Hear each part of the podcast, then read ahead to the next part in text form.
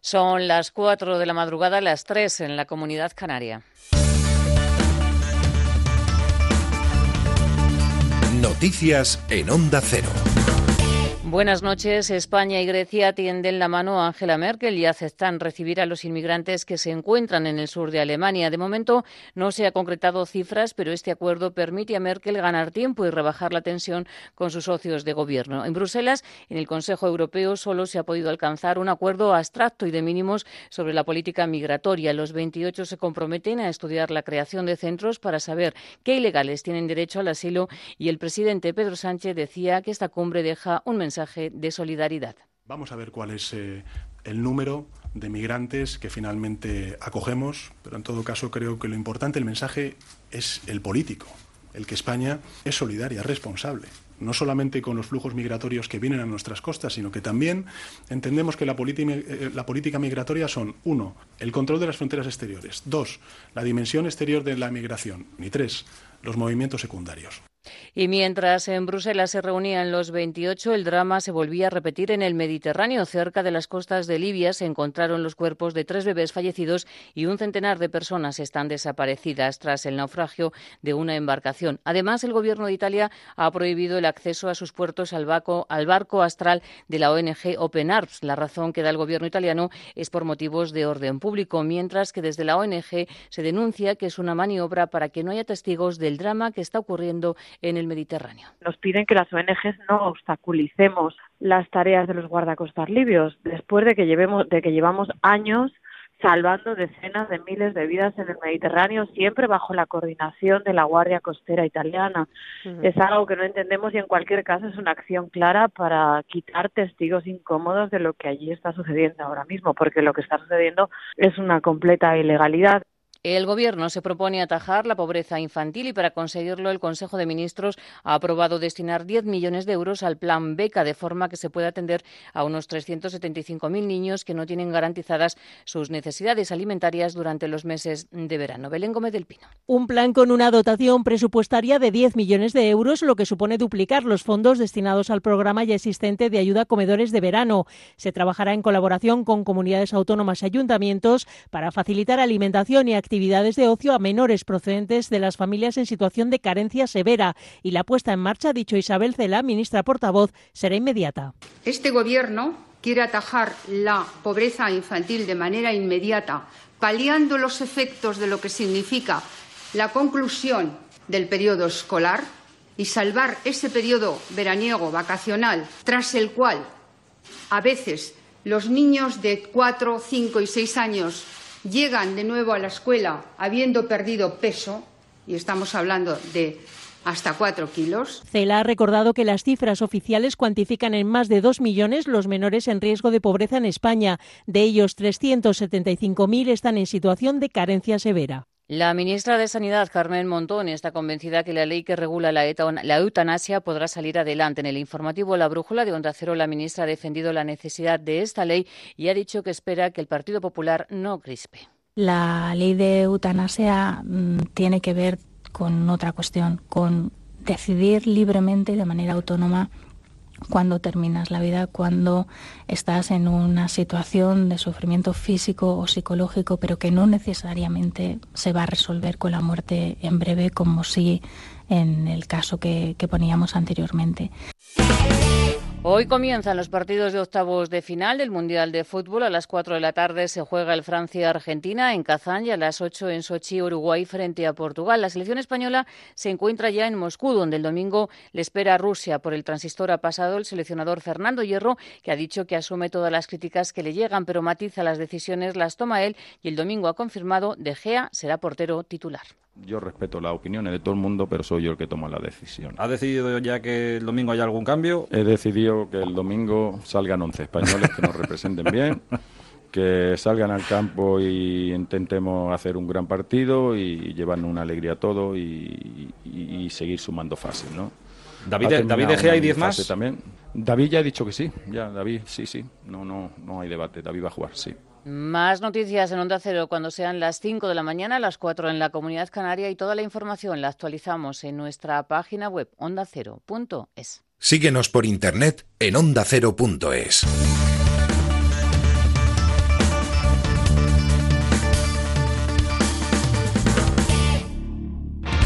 Los fines de semana aprendemos mucho sobre mascotas. Para enseñar a un animal hay que tener rutinas, es decir, horarios. Tengo una consulta. Dice que vive en el campo y que bueno que tiene además de otro perro tres gallinas.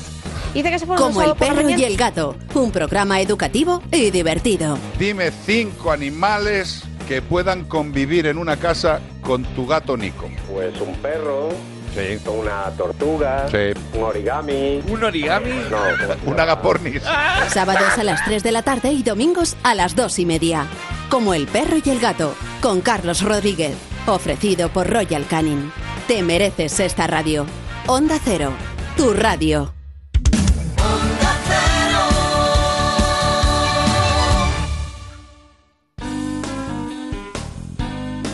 En Onda Cero, quédate con lo mejor. Rocío Santos.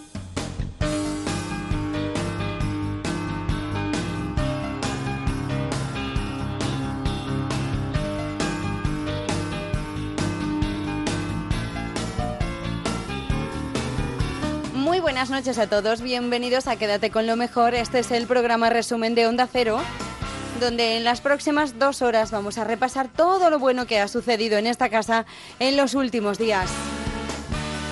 Nos daremos una vuelta por más de uno, por Julia en la Onda, por Por fin no es lunes. Y para empezar nos vamos a ir a la Rosa de los Vientos con Bruno Cardeñosa, que el fin de semana pasado se fueron hasta León. Y allí en León descubrieron un bar, un centro cultural llamado Ferecor. Y con Víctor Díaz hablaron de citas musicales, de conciertos, de talleres. Víctor, muy buenas, ¿qué tal? Víctor. Hola, muy buenas noches. Gracias por venir. Gracias a vosotros por venir a nuestra ciudad. Bienvenidos, que somos muy rosaventeros aquí en León en general y en el Ferecor en concreto. Eh, que es un bar, un bar especial, un bar en donde se demuestra que se puede estar tomando algo, como estoy tomando yo, una Coca-Cola, un refresco, escuchando poesía, escuchando arte, escuchando cultura. Sí, es un lugar muy muy extraño, muy excéntrico, ¿no? Orgullosos de ser un bar de barrio, sin perder esa esencia. Excéntricos son nosotros. Es- Eh, bueno, excéntricos no- en el sentido de que estamos lejos del centro, quiero decir. Ah, bueno. eh, pero eh, lo importante es que eh, la cultura está precisamente en eso, eh, en, en poder hablar eh, de cosas en un entorno, eh, suelen ser entornos eh, de amistad, en los bares, y qué, buen, qué mejor sitio para hablar de, de poesía, de cultura, para tener encuentros culturales como, como los que hacéis vosotros, ¿no? Correcto, es que es lo que te quería decir, que es excéntrico en el sentido que, de que es extraño, ¿no? Tener un programador cultural en un bar de barrio, ya te digo, donde lo mismo se puede jugar al mus que hablar de Deleuze o de Heidegger, por ejemplo, o de ver cosas de Matisse o ver una película, o sobre todo creer que en esta ciudad, que es pequeña también y que en un sentido también es excéntrica, eh, hay mucho talento, mucho talento cultural. Bueno, ya lo han dicho antes eh, Pepe Tabernero, bueno, Margarita. Yo creo tanto en esto, Margarita os lo puede decir, que soy muy pesado. Entonces soy muy pesado y bueno, cada poco vengo a, a proponerles algo y tal. Y, y en Ferecor el Bar la iniciativa partió de ellos. Ellos fueron los que me llamaron y me dijeron, nosotros queremos gastarnos nuestro dinero en que lo que hay aquí, además de gastronomía y además de lo que hay suele haber en los bares, encuentros y tal, queremos que nuestra señal de identidad sea la cultura. Y bueno, esto no deja de ser sorprendente, pero a la vez anima mucho. Y entonces yo les dije, en esta ciudad hay gente que hace cosas muy interesantes, no solo para la ciudad, ¿eh? porque ya sé que podéis ir a Teruel y a otro sitio, y a otro sitio y todo el mundo puede tener este mismo discurso. Creo tanto que aquí hay un germen especial de cultura local que mm, soy muy pesado también, Margarita lo sabe. Me gustaría que esas cosas pudieran salir fuera. Lo hacen a cuenta gotas, pero nosotros establecimos un sistema para que allí, en ese bar, eh, un par de días a la semana, un día a la semana, la gente viniera y contase sus proyectos. No si- ni siquiera que los mostrase, sino que los contase, que los verbalizase, que nos contase cómo eran, cuáles eran sus eh, perspectivas, dónde querían llegar. Y hicimos un ciclo que llamamos así, sin complejos, hablando de talento aborigen. Qué bueno, porque además en otros sitios, en otros lugares, pues sí se puede utilizar es el sitio para decir, bueno, vamos a hacer un acto, vamos a hacer un evento, pero es algo puntual. En el caso vuestro es una programación constante, con lo cual estás alimentando a que la gente que tiene talento, que tiene cosas que contar, tenga esa cita y a la vez pues los, las posibles personas que se van ahí a tomar algo, realmente lo que quieren recibir es esa información, ¿no? Ese acto cultural que además lo estás compartiendo, porque sí es cierto que a lo mejor en otros sitios, en otros cafés, pues tienes la oportunidad de leer un libro o de estar ahí un rato tranquilamente tomándote el café o charlando con alguien, pero que estés con un acto cultural y que la gente lo pueda estar viendo y lo pueda estar compartiendo, yo creo que es algo realmente importante. Lo dices muy bien. Bueno, y además que nosotros entendemos la cultura como algo amplio y abierto, por supuesto. O sea, lo mismo podemos llevar a alguien que está haciendo una iniciativa eh, que ha vuelto a su pueblo y quiere hacer un queso y que la historia de ese queso significa la historia de toda su comarca, como alguien que puede estar creando un grupo de música o que puede estar grabando un disco, puede estar escribiendo un libro de poesía. Haciendo un corto de cine, por ejemplo. por cierto, Víctor, diez libros de poesía, si publicar libros es complicado, publicar eh, más de una decena de obras eh, poéticas todavía más, ¿no? Sí, lo que pasa es que le gusta sufrir. Sí, sí, sí. Los poetas somos así. Y bueno, aunque ya veo que me tienes por un chavalín joven, pues ya tengo una edad y entonces pues, poco a poco va uno engañando por aquí y por allá y bueno, sí, al final. Y la gente que quiera ir a Pericor Bar eh, dónde lo encuentra, eh, cómo se puede apuntar, cómo puede estar, eh, cómo puede ser partícipe de esas actividades culturales que hacéis. Sí, bueno, nosotros nos movemos en las redes, también tenemos, trabajamos con la prensa, claro, lógicamente, pero bueno, este bar que bueno aquí en León ya es conocido está en el entorno de lo que era el antiguo Cine Abella. Nos gusta decirlo así porque también es como hablar de un cine que ya no existe, ¿no? Y contar así nuestra película al lado de un cine que ya no existe, un programa que no se emite, el nuestro, que lo llamamos de extrarradio, ¿no? Lo llamamos de extrarradio sin complejos, es decir, no todo tiene que estar en el centro, ni todo se produce en mm. Madrid, ni todo se produce en el centro de las ciudades, ¿no? Mm. Y bueno, pues ahí en la avenida Padre Isla 105, pues ahí estamos, Ferecor el bar. Quédate con lo mejor, en Onda Cero.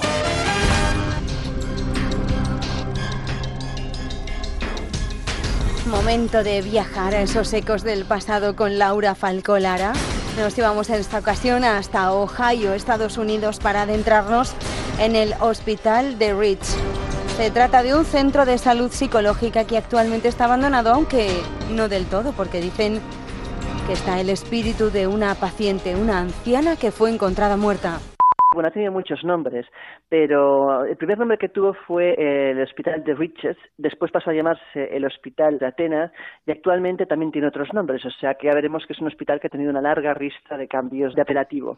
Actualmente, eh, desde hace poco más de 20 años, eh, se encuentra cerrado como tal, como, como hospital, eh, pero esa historia nos remite el comienzo de esa historia a mediados un poquito más adelante del siglo XIX. Pues cuéntanos un poquito la historia de este este sitio eh, tremendo de ese hospital que tenía espacio para albergar a casi 600 eh, personas enfermas, aunque era el doble de lo eh, recomendable.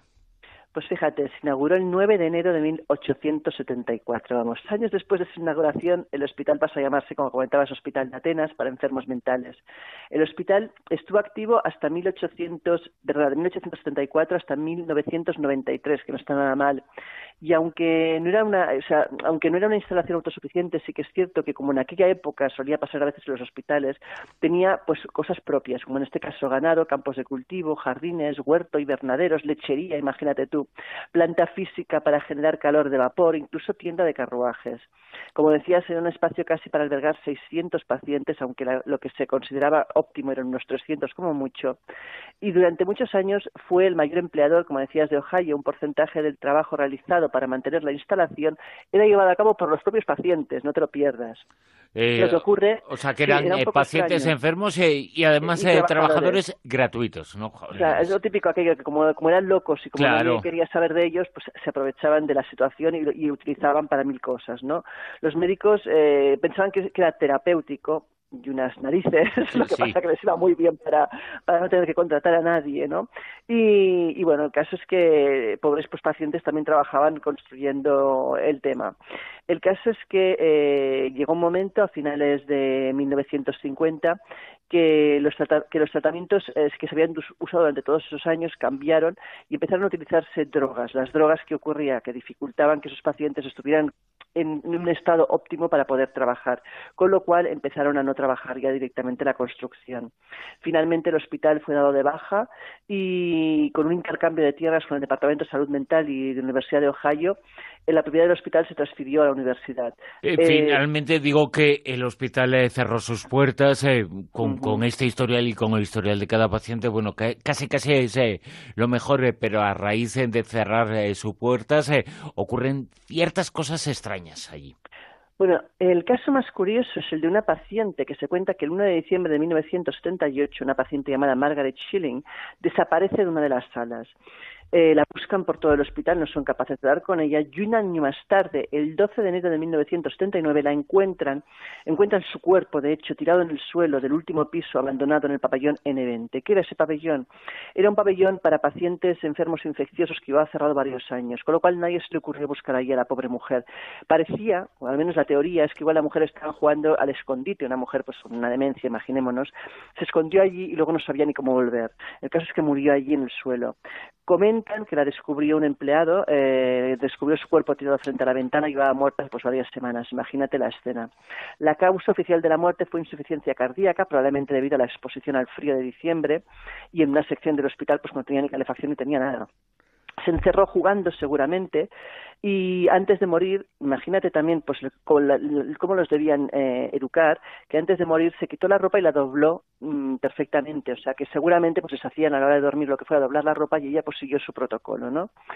Eh, cabe preguntarse por qué no pidió ayuda, pero también la leyenda dice que probablemente era sordomuda, o sea, bueno, mm, asumamos más elementos a, la situación. Otra versión de la historia dice que la encerraron accidentalmente cuando vaciaron la sala y que probablemente nadie se dio cuenta que se quedó atrás. Fuera cual fuera la situación, lo cierto es que el cuerpo ha dejado una mancha indeleble, una mancha, tal, tal es la mancha que han intentado diversas, en diversas ocasiones sacarla y aunque aparentemente sale la mancha, a cabo de unos, de unos días vuelve a florecer y vuelve a aparecer en el mismo lugar como si fueran las caras de Belmez, o sea, una cosa realmente extrañísima, ¿no? Algunos cuentan que su espíritu sigue vagando por el edificio y muchos afirman haberse topado con ella. También dicen, por ejemplo, que otros pacientes, mm, pacientes que murieron pues torturados con todos esos tratamientos tan absurdos y tan eh, sumamente mm, crueles que se aplicaban en aquella época, pues muchos de ellos dicen que continúan todavía deambulando también por ahí por las noches. Hay rumores de que había pacientes que eran encadenados en las mazmorras del sótano y, bueno, y que imagínate pues mm, cómo debieron morir pobres de ellos, ¿no? Te digo lo que siento, me interrumpes si terminas la oración, siempre tienes la razón. Tú, libreto de siempre tan predecible, ya ya me sé. Así que corre, corre, corre, corazón. De los dos tú siempre fuiste el más veloz. Toma todo lo que quieras, pero vete ya. Que mis lágrimas jamás te voy a dar. Así que corre como siempre, no mires atrás. Lo has hecho ya y la verdad me da igual.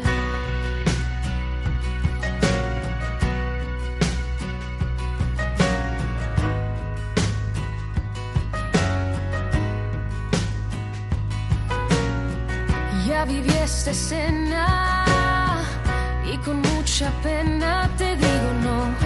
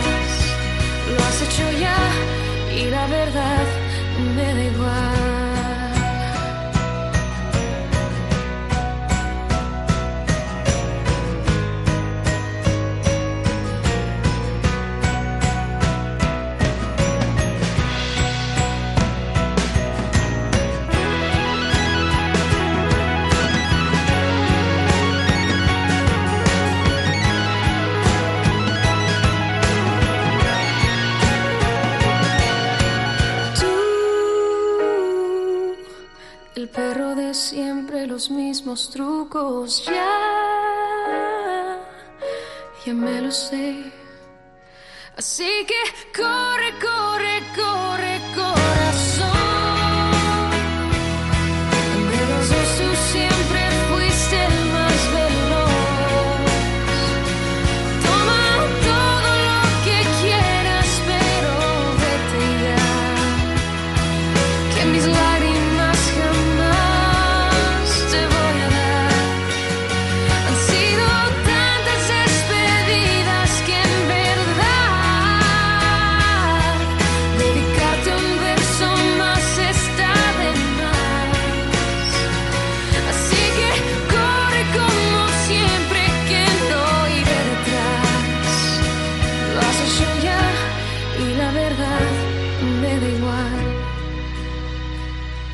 Has hecho ya y la verdad me da igual. Lo has hecho ya, pero al final me da igual.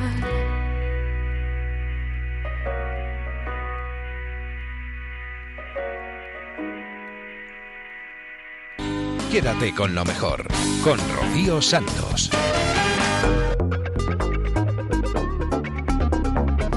Vaya historias que nos cuenta siempre Laura Falco Lara, ¿eh? que nos pone los pelos de punta, madre mía. Seguimos en La Rosa de los Vientos, ahora con José Gregorio González hablamos de la revista Enigmas, donde se plantea si los Illuminati no eran como pensamos y fuesen de otra forma, a lo mejor fuesen buenos. Tradicionalmente, siempre que se habla de los Illuminati, siempre una imagen siniestra viene a nuestra mente. Sin embargo, no todo es tan siniestro o no todas las teorías eh, nos los presentan así, porque pueden ser incluso positivos algunos de ellos. Sí, yo creo que, que, esta mm, lectura alternativa que nos presenta a los Illuminatis como los buenos de la película viene a traer un poco de aire fresco y a hacernos reflexionar acerca de, de probablemente eh, un tratamiento injusto ¿no? de la figura de los Illuminatis históricos que en el siglo eh, en el siglo XVIII eh, bueno pues intentaron cambiar la sociedad de su época luchando contra la opresión contra el uso eh, abusivo del poder que ejercían principalmente la Iglesia y las monarquías en ese tiempo, en esa época. Ese espíritu, es, el experimento Illuminati, entonces, eh, no triunfó, eh, aunque tuvo un, rápido crecimiento y un poder de penetración muy importante, principalmente a través de las logias masónicas, pero el proyecto realmente de, de reinventar la sociedad y hacerla más justa, pues no cuajó al final. Eh, bueno, pues la propuesta que, este, que planteamos en este artículo y que eh, ya me gustaría que fuera mía, porque realmente es de Robert Howard, eh, es que esos ideales Illuminati de, que hicieron nacer a la orden histórica en 1776, los vemos reflejados en la actualidad en el movimiento Anonymous, en Wikileaks, en los hackers eh, y en todos los activistas que luchan contra las eh, injusticias y que suelen utilizar habitualmente Internet como campo de batalla. Eh, fíjate que esta teoría es un poco parecida al eh, tema de los masones. los masones tradicionalmente han representado el progreso y sus ideas han sido buenas y nos ha hecho crecer a la humanidad al completo. Luego, con el tiempo, en los últimos años, en decenios, pues bueno, hay masonerías un poquito complicadas. Con los Illuminati al margen, al margen de los que creen lo indefendible que, se, que son lagartos, que, etcétera, etcétera, pero al margen de eso vendría a ocurrir algo similar, porque uno cuando examina los Illuminati que existieron, esa sociedad eh, secreta en el siglo XVII y XVIII que no tiene nada que ver con los Illuminati de ahora, las ideas que presentaban eran bastante progresistas, ayudaban al entorno, luego los tiempos han cambiado, por supuesto, y ahora en cierto modo lo que presenta esta teoría es que ellos son los avanzados, los luminosos de la humanidad. Efectivamente, esa, esa es un poco la, la, teoría, la invitación a replantearnos y a repensar eh, pues eh, lo que representan realmente los Illuminatis. Y la paradoja está ahí, ¿no? Que los Illuminatis nunca fueron eh, reptilianos, nunca, nunca formaron parte de, movimientos opresores, sino más bien al contrario, sin embargo, la imagen popular que tenemos de ellos, eh, muy trivializada, muy simpática, para algunos eh, auténtica religión y para otros pues mm, simplemente algo anecdótico, es precisamente esa, la de grandes conspiradores, pero desde el poder, es decir, eh, emporios económicos, banqueros, grandes multinacionales, por supuesto, eh, las monarquías y una infiltración en, en la justicia, una infiltración en la iglesia, en los poderes políticos y de todo tipo, ¿no? Esa es la imagen que tenemos hoy en día. Sin embargo, eh, tanto los ideales de los iluminatis históricos como lo que se defiende en esta hipótesis, en esta nueva relectura que nos plantean, es que eh, tras el fenómeno Illuminati lo que hay es una necesidad de igualdad, de libertad, una necesidad de, de justicia, eh, que se ve constantemente aplacada por quienes ostentan el poder, eh, obviamente no quieren perderlo y por lo tanto cualquier movimiento de este tipo pues es oprimido. Eh, y hoy en día las condiciones de la tecnología permiten que pueda reverdecer, que pueda expresarse sin las fronteras, sin las limitaciones eh, que, en, que en otra época, sin la tecnología, pues eh, podían tener, era más fácil perseguirles. No obstante, también nos advierte Robert Howell que, que el poder se infiltra en, en la tecnología y usa la tecnología para rastrear y perseguir también a quienes denuncian injusticia. Pues te encarcelan, te tienes que refugiar en una embajada, eh, te crean un pasado o unos delitos eh, ficticios, te criminalizan rápidamente y te crucifican eh, públicamente. Eso es, eso es algo que antes costaba un poco más y que hoy puede suceder en cuestión de segundos y en cuestión de días eh, ya nadie se cree que pueda ser inocente si te han montado una campaña de desprestigio. Entonces, ahí está un poco la, la, la situación, el escenario de, de contienda de batalla eh, bueno, esta autora apuesta por la, por la red profunda, por ejemplo, como lugar donde pueden operar con mayor clandestinidad. Bueno, es una invitación a pensar, una invitación a replantearnos lo que los grandes medios de comunicación nos cuentan y lo que vemos en el día a día. En fin, es una hipótesis muy interesante de unos Illuminatis que no estarían organizados. ¿eh? Rocío Santos, quédate con lo mejor. Unas semanas, en La Brújula, recibimos la visita de Belén Cabello, que es la directora de la Fundación Acogida. También María Arauz, que es la vicepresidenta de la Asociación Estatal de Acogida Familiar. Eh, y también la visita de Ignacio Cespedosa, que fue acogido desde los eh, tres años. Nos atendieron para hablarnos, sobre todo fundamentalmente, de la diferencia entre la acogida y la adopción. Casi Ignacio, voy a comenzar por ti. Tú estabas en un centro tutelado por el Estado y de repente en, llegaste a una familia de acogida. Sí. ¿Con qué edad? Más o menos a los tres años que tenía. Yo tengo tres hermanas más también. Bueno, perdón, más. Tengo cinco hermanos, fuimos separados más o menos, pero mis tres hermanas con las que he sido acogido, llevamos, o sea, fuimos acogidos a los, o sea, yo tenía tres años y mis otras hermanas pues también un poco, una dos años más mayor, con cinco, y luego otra de un año menos, con dos años. Y desde ese momento estuvisteis con la familia de acogida. Sí. Yo os quiero preguntar, Belén, eh, María, ¿qué diferencia es, hay entre la acogida y la adopción? Para que aclaremos cuáles son las Sí. situaciones y de qué estamos hablando. Bueno, es eh, bastante importante la diferencia. En la adopción, eh, los padres biológicos del, del menor que está en desamparo eh, pierden la patria potestad. Por lo tanto, cuando pasa a una familia adoptiva, ese es un hijo a efectos jurídicos eh, como un hijo biológico. En cambio, en el acogimiento eso no sucede. Y luego, mm, otra cosa importante es que un niño no es declarado en adoptabilidad, sino para pasar acogimiento, porque se considera que los vínculos con su familia biológica son importantes. En principio, el acogimiento es temporal y surge como idea inicial como una ayuda a otra familia que tiene una serie de problemas y el niño mm, va a volver con su familia biológica. Ese es el origen. Luego lo que pasa es que las cosas se complican y la vida es más complicada de lo que parece y hay familias que al final no pueden hacerse cargo de sus hijos eh, a lo largo de toda la vida del hijo. Entonces son los llamados acogimientos indefinidos o permanentes y el hijo mm, está en tu casa hasta que tiene la mayoría de edad. ¿Y la familia que acoge sabe por qué periodo acoge o se acoge y luego ya eh, el devenir de los acontecimientos y de la vida pues te va situando, va ampliando ese acogimiento hasta quién sabe cuándo. Mm. Pues hombre, cuando es un acogimiento temporal, eh, a veces la temporalidad está acotada, ¿no? Por ejemplo, el caso de unos padres que están cumpliendo condena en la cárcel y se sabe que van a salir en un periodo de un año, seis meses o tal. Entonces, efectivamente, ahí sí que se, eh, es previsible, ¿no? El retorno. En el caso de acogimientos eh, permanentes o indefinidos, pues la propia palabra indica que no se sabe muy bien el devenir de, de esos procesos, ¿no? Porque realmente las situaciones que provocan que un niño sea declarado en desamparo y que la administración asuma la tutela son situaciones que nunca son motivos económicos de que la familia no pueda sacar adelante a sus hijos, sino situaciones graves, ¿no? Eh, como por ejemplo, pues adicciones, eh, pues eso, condenas en la cárcel, temas de enfermedades mentales. Entonces eh, son situaciones que no se resuelven fácilmente y, sobre todo que no es previsible su resolución por mucho que se trabaje en ello.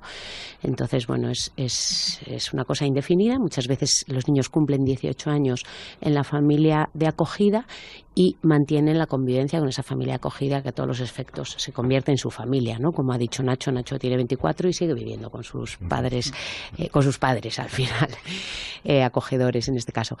Entonces, la gran diferencia básicamente es eso, que en la adopción se rompe completamente el vínculo. La maravilla del acogimiento, que es una medida muy valiosa para el, niño acogido, es que él crece integrando eh, su pasado, crece integrando las razones y entendiendo las razones pues, que, produjeron que sus padres no les pudieran eh, cuidar, eh, curando su culpa, porque muchas veces los niños se culpabilizan de ese abandono, de ese maltrato.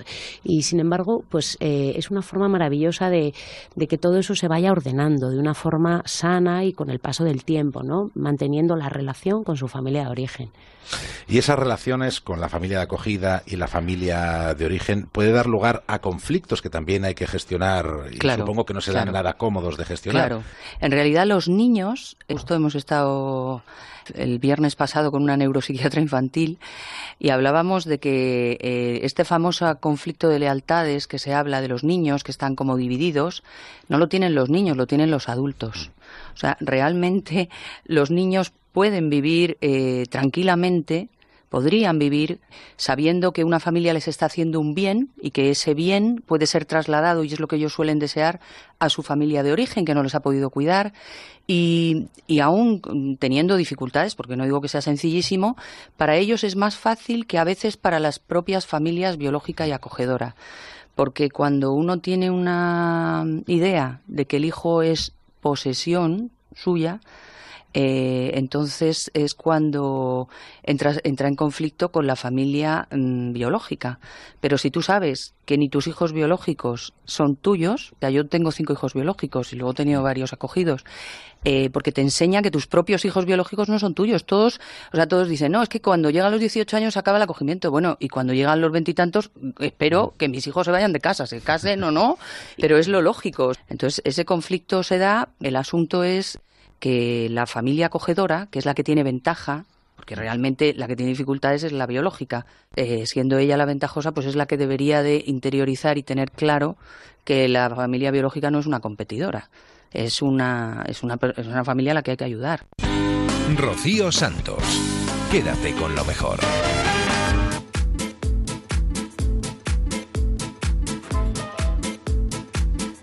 sintonía de Punta Norte. Nos vamos a ir hasta ese faro que tenemos en el Cantábrico con Javier Cancho. Tabata era una niña extrovertida, montaba en bicicleta, jugaba las muñecas, tenía amigas, puede decirse que era bastante feliz hasta que le sucedió algo terrible. Aquello le pasó cuando ella tenía nueve años.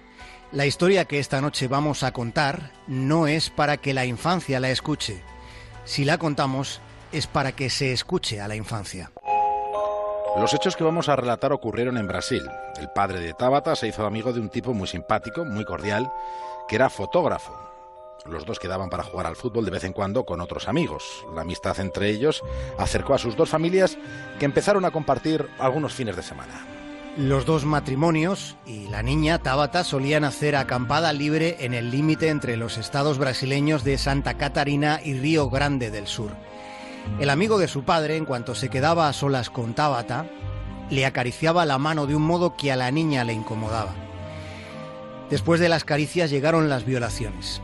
Tabata se preguntó muchas veces por qué no habló de aquello tan horrible que le estaba pasando. Pero unas veces pensaba en que no la creerían y en otras ocasiones se decía a sí misma que si lo contaba su padre mataría a aquel hombre e iría a la cárcel. Ella tenía la sensación de que su padre vivía muy estresado.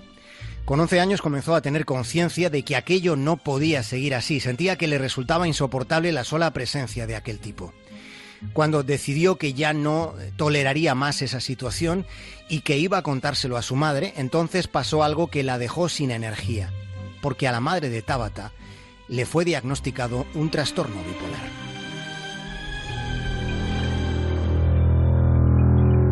Unos meses después de aquello se descubrió que el padre de Tabata mantenía una relación sexual con la esposa del fotógrafo, con la esposa del hombre que estaba violando a su hija sin que nadie lo supiera aquella infidelidad, aquel cataclismo emocional entre los dos matrimonios, en realidad vino a ser un alivio. Fue la salida del túnel para Tabata. Durante dos años y medio aquella niña estuvo soportando una situación terrible. La primera persona a la que Tabata le contó por fin lo que había sufrido fue a su hermana. Aquel instante fue una erupción de pena y rabia. Sacarlo de dentro fue una experiencia ambivalente. Por un lado se sentía algo liberada, pero en el otro reverso aparecía la culpabilidad. Su hermana mayor le sacaba ocho años y siempre había sentido que pasaba de ella, que, que, había mucha distancia entre ambas. Su hermana, cerca de la mayoría de edad, nunca fue a las acampadas de sus padres con el fotógrafo y su pareja. Pero la enfermedad de la madre contribuyó a que ambas hermanas empezaran a tener una relación más afectuosa, más próxima. Cuando supo lo que había ocurrido con su hermana pequeña, comenzó a llorar desconsoladamente, se sintió de algún modo responsable y tras digerir aquella realidad que le había golpeado las entrañas de súbito, quiso ejercer de hermana mayor y llamó a su padre. Siete años después de la primera violación sufrida por Tabata, fue a declarar a la policía. Se abrió una investigación que entró en vía muerta. Habiendo transcurrido más de un lustro desde que hubiera acudido a la policía, no se había avanzado ni un centímetro en la posibilidad de acusar al depravado, en la necesidad de llevar a juicio al criminal. En la fiscalía le decían que no había pruebas porque había tardado mucho tiempo en declarar, en testificar. Pero después de todos aquellos años, para entonces Tabata ya sabía de la existencia de otras víctimas del mismo verdugo, de otras niñas que crecieron con la misma sensación que ella. Tabata estaba decidida a que se hiciera justicia. Tabata consiguió que hubiera otra denuncia. Esa segunda acusación habría otra deriva en el caso del fotógrafo pedófilo. Un año después, ya en 2013, se celebró la primera audiencia. Durante el proceso ante el tribunal, el fotógrafo negó las acusaciones. Dijo que Tabata había inventado todo aquello para vengarse porque su padre y él se odiaban después de lo que había pasado entre los dos matrimonios. Pero ya había dos acusaciones en su contra, había dos casos con testimonios muy contundentes y con los suficientes paralelismos dos niñas que empezaron a ser violadas cuando tenían nueve años. El fotógrafo fue condenado a siete años y seis meses de reclusión. El condenado apeló en régimen de libertad condicional, pero después de 18 meses la sentencia fue confirmada en segunda instancia. Aquello sucedió cuando Tabata ya tenía 24 años y se había convertido en agente de policía. Los abusos soportados influyeron en su determinación de hacerse policía. Tabata patrullaba las calles y aquel día había recibido instrucciones para arrestar a un tipo sobre el que pesaba una orden de detención para que entrase en la cárcel. Aquel individuo debía haberse presentado en el penal para cumplir condena, pero no lo había hecho. El 22 de diciembre del año 2016, Tabata le puso las esposas al degenerado que la estuvo violando durante 28 meses. Ella, al final, fue quien le detuvo. Menos de un año después, el 19 de diciembre de 2017, el fotógrafo violador de niñas salió de la cárcel. Habían reducido su condena debido a su buen comportamiento. Suele pasar que estos tipos son muy amables con los adultos y son muy miserables con la infancia. Así que su comportamiento, rodeado de, reclusos, fue impecable a ojos de instituciones penitenciarias en Brasil. Fue condenado a siete años y seis meses, pero solo cumplió un sexto de esa condena. Pasó menos tiempo entre rejas de lo que transcurrió durante el tiempo que estuvo violando a Tabata.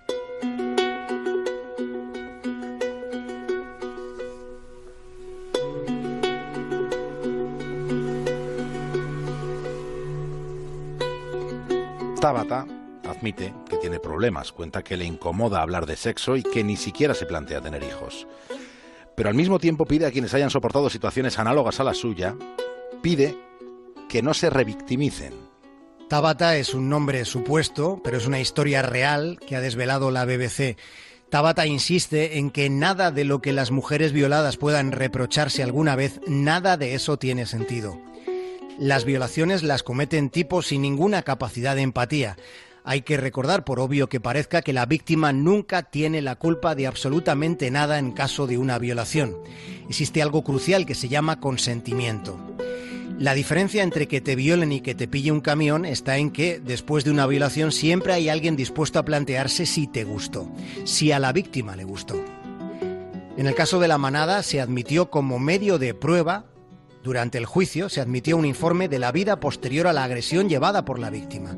No fuera a darse la circunstancia de que sus costumbres no resultaran lo suficientemente honestas a ojos del tribunal cómo es posible, cómo, cómo se pudo permitir, cómo se consintió desde un punto de vista jurídico que la Audiencia Provincial de Navarra admitiera que se aportase al juicio un seguimiento de detectives sobre la vida posterior de la víctima. Al menos por hoy y en relación a este asunto, y aquí en este punto norte no haremos más preguntas, señorías.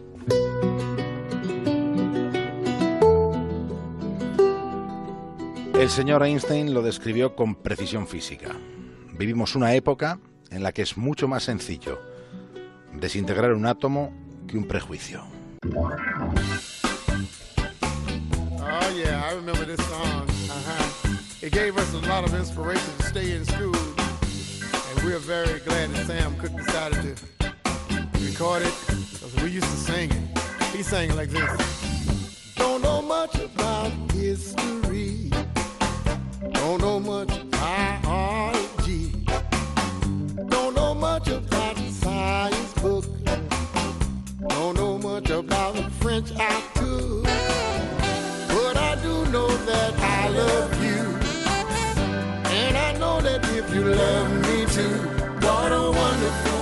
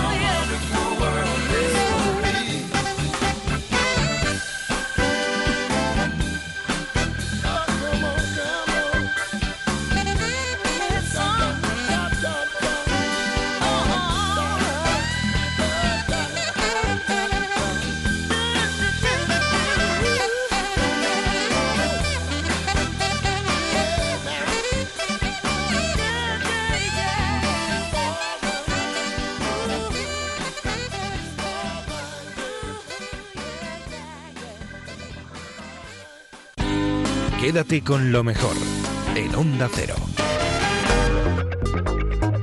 Punta Norte con Javier Cancho, la historia de Tabata, la policía que detuvo a su violador. Ahora nos vamos a aprender un poco más acerca de la ciencia con Alberto Aparici. Yo tengo una primera curiosidad, es cómo se le pregunta a- una abeja si sabe lo que es el cero. Pues o- o no se lo preguntas, ¿no? Porque la- las abejas parece que algo de números saben, pero de palabras no se les da. De momento no. Efectivamente, parece que de momento al menos no. Eh, y desde luego las abejas tampoco tienen simbolitos para representar los números, con lo que no podemos decir, mira, esa abeja ha escrito no sé qué. Entonces, lo que, lo que se ha demostrado en, en un artículo que se ha publicado en la revista Science es que podemos comprobar que conocen al menos el concepto de una manera indirecta. Lo que han hecho los autores de este artículo es entrenar a las abejas y les entrenan con unos paneles en los que aparecen figuras. Y, por ejemplo, para que entendáis cómo es este entrenamiento, pues le enseñan a una abeja que está ahí volando, la, han traído a un sitio y está volando, le enseñan un panel con cuatro cuadrados y al lado hay otro panel con dos cuadrados. Y el objetivo que tienen los investigadores es conseguir que las abejas elijan el que tenga el menor número. Es decir, que comprendan lo que es menor que y mayor que. Para conseguir esto, pues lo que hacen es que debajo del panel con dos cuadrados, que es el correcto, ponen una gotita de agua con azúcar. Y debajo del otro, pues ponen una gotita de agua con quinina, que es amarga. Entonces, es una especie de modelo de, de palo y zanahoria versión abeja, ¿no? Entonces, de, de esta manera iban entrenando a las abejas para que siempre cogieran el panel con menos cuadrados. Pues luego a lo mejor le ponían otro con cinco y otro con tres, otro con uno y otro con cuatro, a ver qué pasaba, ¿no?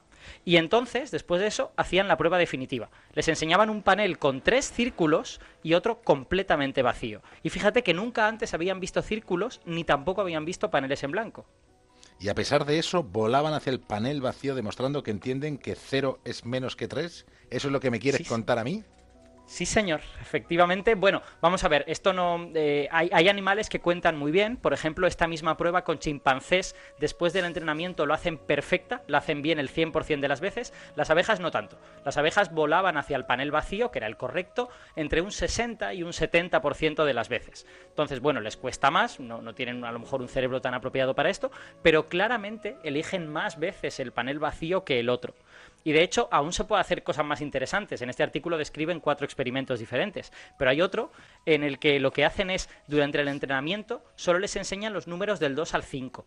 Y en la prueba final lo que les ponen es un panel vacío y otro con un solo círculo. ¿Vale? Entonces, ambas cosas son desconocidas. La abeja no tendría por qué saber para dónde tirar. Y sin embargo, a pesar de eso, las abejas preferían el panel vacío entre un 60 y el 65% de las veces. O sea que realmente, bueno, no es que sean maravillosas, pero entienden lo que es el cero y entienden lo que es mayor que y menor que. Bueno, y la pregunta que antes eh, apuntaba Narváez a Tony Bolaño, ¿qué haría Tony Bolaño? Bueno, ¿y esto para qué sirve y por qué es importante este descubrimiento?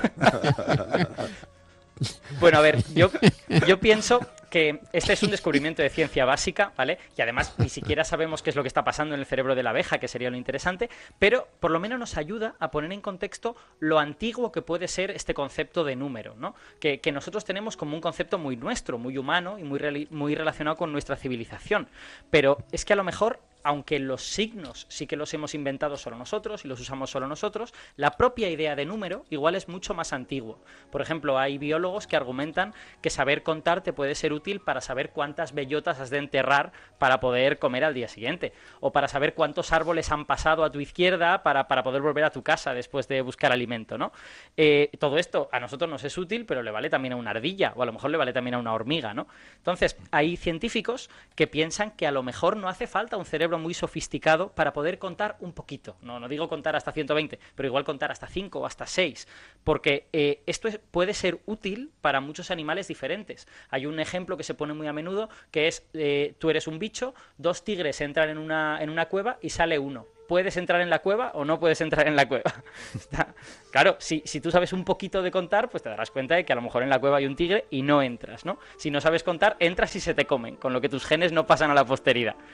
Entonces, bueno, eh, estudios como este en seres sencillos, por ejemplo, hay otros recientes en sepias, en peces pequeños y también en arañas, están apuntando a que el concepto de número y la capacidad de entender mayor que y menor que, pues a lo mejor se ha desarrollado en todas estas especies, a pesar de ser mucho más sencillas que nosotros o que un chimpancé. Y eso es muy interesante porque nos dice que quizá el número en sí mismo es muy, muy antiguo, puede tener cientos de millones de años.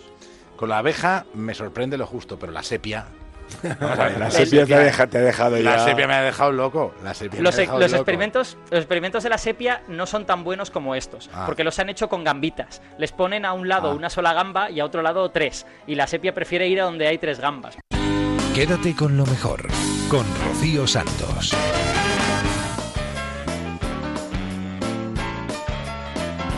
Las abejas que sabían sumar y restar y contar.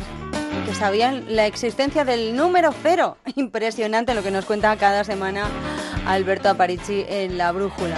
Bueno, cada semana o cada vez que le llamamos porque somos ignorantes y necesitamos de su sapiencia. Vamos a despedir esta primera hora con María Hernández con la gambada de La Brújula. Repasamos los gazapos de nuestros políticos. Los malpensados dicen, dicen que este lapsus que ha tenido en la sesión del control del Parlamento andaluz el diputado de Ciudadanos, Juan Marín, no ha sido un lapsus como tal, sino que ha ido a dar a donde más le duele a Susana Díaz. Se habla de llegar a acuerdos bilaterales, arbitrariedad en el reparto de los recursos. Señora Sánchez, perdón, señora Díaz, hasta en eso ya la confundo.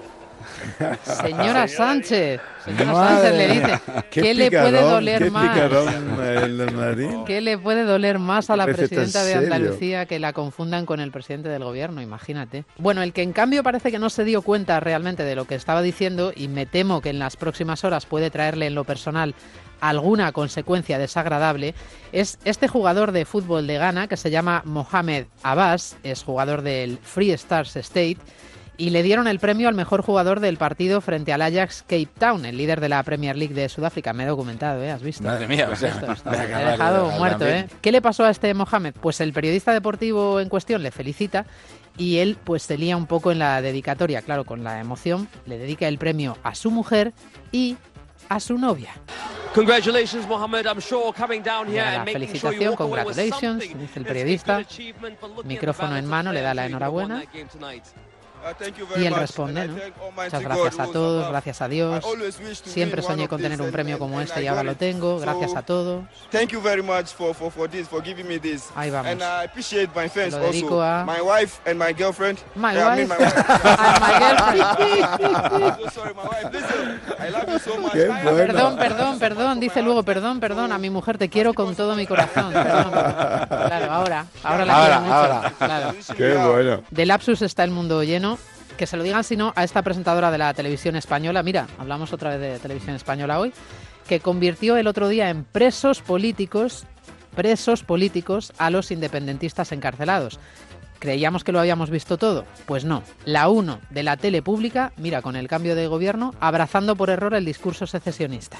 Preguntado por el posible traslado de los presos políticos catalanes, dice que una vez que concluya la instrucción No, sería lo más razonable para que catalanes, ha estén dicho. cerca de Error, sus error, familias error. políticos presos, no presos políticos. Bueno, bueno, y Bueno, pero de todas formas tampoco es para Almudena, que es una excelente profesional Claro que de sí, claro que televisión sí, ha sido un española. lapsus, esto sí que ha sido un lapsus, y hay algunos que han aprovechado para rear allí. eh, De todo. Iba a decir de todo. No, no, nosotros nos reímos No, un no, no, poco. claro que pero no el- nos el reímos lapsus nos reímos de nosotros mismos. Claro, Sí, no sí, nos sí, reímos no. de Almudena, nos reímos del lapsus, del lapsus.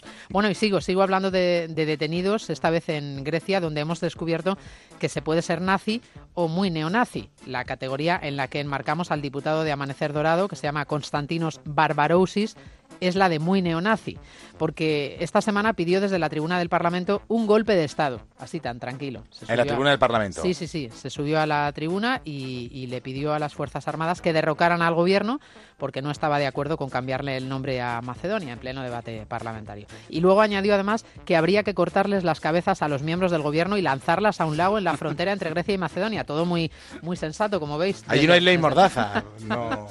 creo que no, creo que no. Pues sí, sí, sí, el golpe de Estado. Bueno, es- es- soltó todo esto por la boca y luego, para completar ya el- el- la escena surrealista, se dio a la fuga hasta que le detuvieron, claro, acusado de alta traición, con persecución incluida por la carretera. Todo fue muy de película de acción. Lo que pasa es que aquí, en lugar de un actor, pues había un diputado griego. Allí tal pidiendo- Constantinos Barbarousis. Muy bien, muy bien, te lo has aprendido muy bien. Sí, pi- pidiendo un golpe de Estado allá a las Fuerzas Armadas. Claro, salió hasta el ejército a decir que no, que no, que esto aquí así no funciona así. Bueno, por cierto, volviendo a lo de casa y ya para terminar, que ya me voy, eh, María Dolores de Cospedal se va a acordar para siempre de una de sus primeras fotografías oficiales después de anunciar que quiere liderar el PP, porque se hizo un selfie el otro día junto a un hombre que mira qué mala suerte tenía en la mano un móvil con una pegatina de la bandera franquista. Y la imagen, pues, la ¡Qué distribuyó, ojo! ¡Qué ojo! la distribuyó el propio PP de Castilla-La Mancha con muy mal tino. Iban todas en un pack y esta se coló. Luego ya cuando se dieron cuenta, pues se envió un mail de rectificación, se enviaron las imágenes de nuevo y ya se eliminó esta del, del señor este que llevaba la pegatina inoportuna de la bandera franquista en el móvil. Mira. Madre mía, los peligros de los selfies. Hombre, claro. Rocío Santos. Quédate con lo mejor.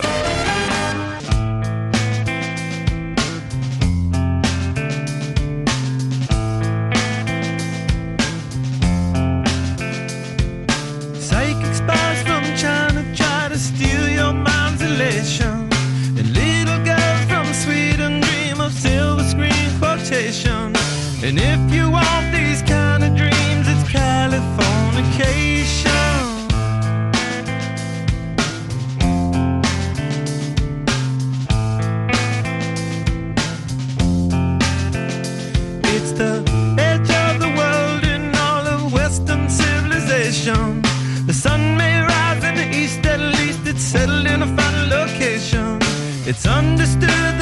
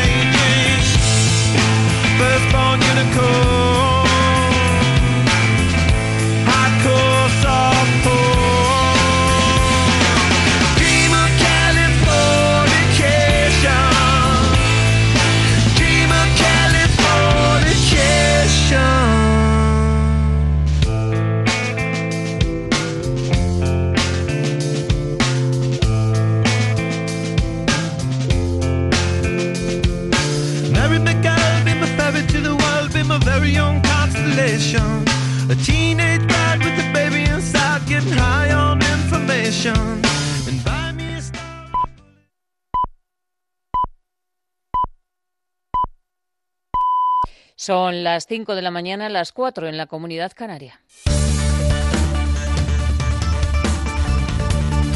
Noticias en Onda Cero. Buenos días. El plan del Gobierno para acercar a presos de ETA a cárceles vascas ha levantado un gran malestar, malestar entre las asociaciones de víctimas y también en los partidos políticos. La portavoz del Gobierno, Isabel Celá, se ha empeñado a fondo para explicar que no habrá escarcelaciones y los acercamientos se van a realizar de acuerdo a la ley.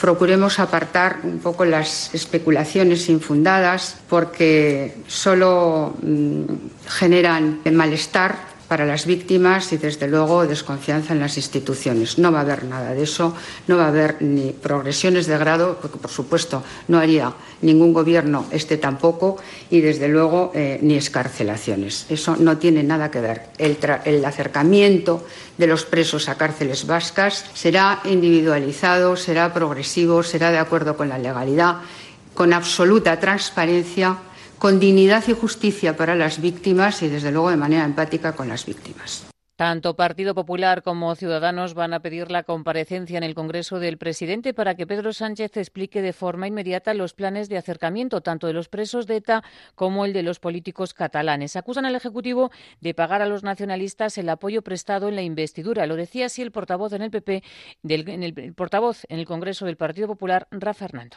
Vemos cada día cómo aparece una nueva letra de ese pago que tiene que realizar a, a plazos. La última letra es precisamente la de los beneficios penitenciarios para eh, los eh, asesinos de la ETA y ya le quiero decir al señor Sánchez que sin crispación y con absoluta lealtad le voy a decir que nosotros no vamos a pasar por eso. El acercamiento de los presos de ETA es el asunto que por un día ha puesto de acuerdo a los candidatos del Partido Popular que concurren a las primarias. Dolores de Cospedal ha pedido a sus compañeros hacer una declaración conjunta y Pablo Casado ha dicho que no acepta el acercamiento y ha pedido una política de firmeza. No vamos a tolerar ningún acercamiento de presos y además yo tengo que decir que a mí no me dan ninguna pena las familias de los asesinos por tener que ir a verles a una cárcel lejos de su casa. Otra crisis que tiene que resolver este fin de semana el presidente Pedro Sánchez es el nombramiento del director de televisión española. Tanto al PNV como a Esquerra no les gusta el candidato pactado con Podemos. El periodista Andrés Gil Sánchez ha hecho un llamamiento a la responsabilidad y a la generosidad de los grupos políticos. Además, el presidente también se ha referido al altercado entre el presidente Torra con el embajador español en Estados Unidos y ante los desplantes del catalán, el presidente se reafirma en el diálogo. La pregunta que se tendría que hacer, por ejemplo, el señor Torra es si qué, bien hace a los catalanes a los que representa, pues trasladando ese tipo de, de, bronca en Estados Unidos. ¿Y, ¿Y qué gana España también con eso? ¿De verdad ganamos algo? En términos de reputación, de imagen. Yo creo que ya va siendo hora de que, de que antepongamos el diálogo y no la bronca eh, en una crisis que es política y que necesita precisamente de eso, de mucha política, de mucha inteligencia, de mucha paciencia y sobre todo de poner la mirada larga. Y un asunto más de los tribunales. El juez Pablo Llarena da un plazo de dos días a Carlas Puigdemont y a los 13 consejeros de su gobierno para que aporten la fianza de dos millones de euros para hacer frente a la posible responsabilidad civil por los gastos ocasionados en el referéndum del 1 de octubre. Todos ellos están procesados por malversación y el juez les advierte que si no depositan la fianza de los dos millones se les van a embargar sus bienes. En Fórmula 1 hoy clasificación para el Gran Premio de Austria y también clasificación para el Gran Premio de Holanda de motociclismo. Y en fútbol arrancan los partidos de octavos en el Mundial de Rusia. El primero a las 4 de la tarde, Francia-Argentina. La Francia del carismático Griezmann frente a la Argentina de Leo Messi. Dice el seleccionador argentino San Paoli que van a salir con el cuchillo entre los dientes y confía en la buena actuación del 10 de Leo Messi. Yo sueño mañana con ver una Argentina con mucha pasión, pero por sobre todo con mucho fútbol. Si nosotros no controlamos el fútbol, el juego en sí, que es lo más importante de este deporte, seguramente va a terminar siendo un partido físico que no nos va a, convenir. Muchas veces es muy difícil estar a la altura de, de un jugador diferente como, como Leo. Es un farol. Más noticias en Onda Cero cuando sean las 6 de la mañana, las 5 en la Comunidad Canaria y toda la información la vamos actualizando en nuestra página web ondacero.es. Síguenos por internet en ondacero.es.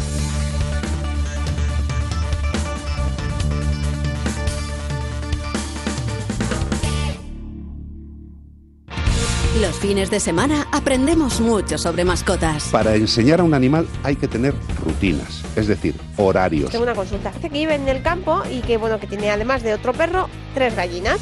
Y Dice que se Como el perro y el gato, un programa educativo y divertido. Dime cinco animales que puedan convivir en una casa con tu gato Nico. Pues un perro, una tortuga, un origami. ¿Un origami? No, Un agapornis.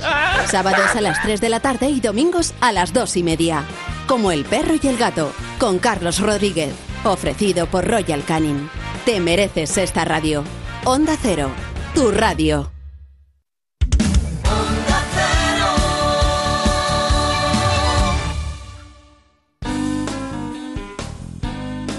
En Onda Cero, quédate con lo mejor. Rocío Santos.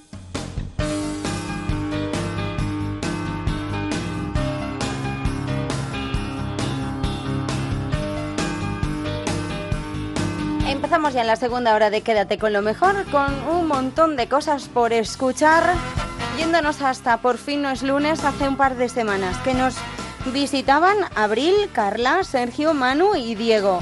Ellos están acostumbrados a los grandes escenarios de la Gran Vía de Madrid, porque los cinco integrantes de este grupo dan vida a personajes de musicales tan conocidos como El Rey León, El Guardaespaldas o Billy Elliot. Sergio, ¿tú en qué musical has estado o estás? Eh, yo estoy en el Rey León. En el, En El musical. Rey León. ¿Qué personaje haces? De Simba. De- Mm, Ah, Simba Junior. Simba Junior. Ah, muy bien. ¿Y Manu?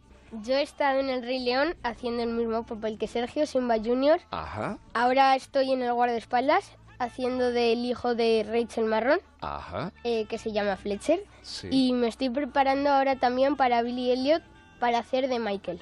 Ajá. Abril, ¿tú?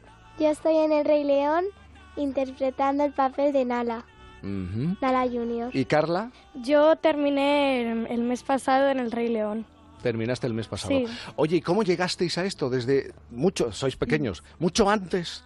¿Os gustaban los musicales, Sí. la- el Sí, bailar? sí. Eh. ¿Lo habéis tenido siempre claro? Sí, yo sí. Yo sí. Yo también. ¿Sí? Sí.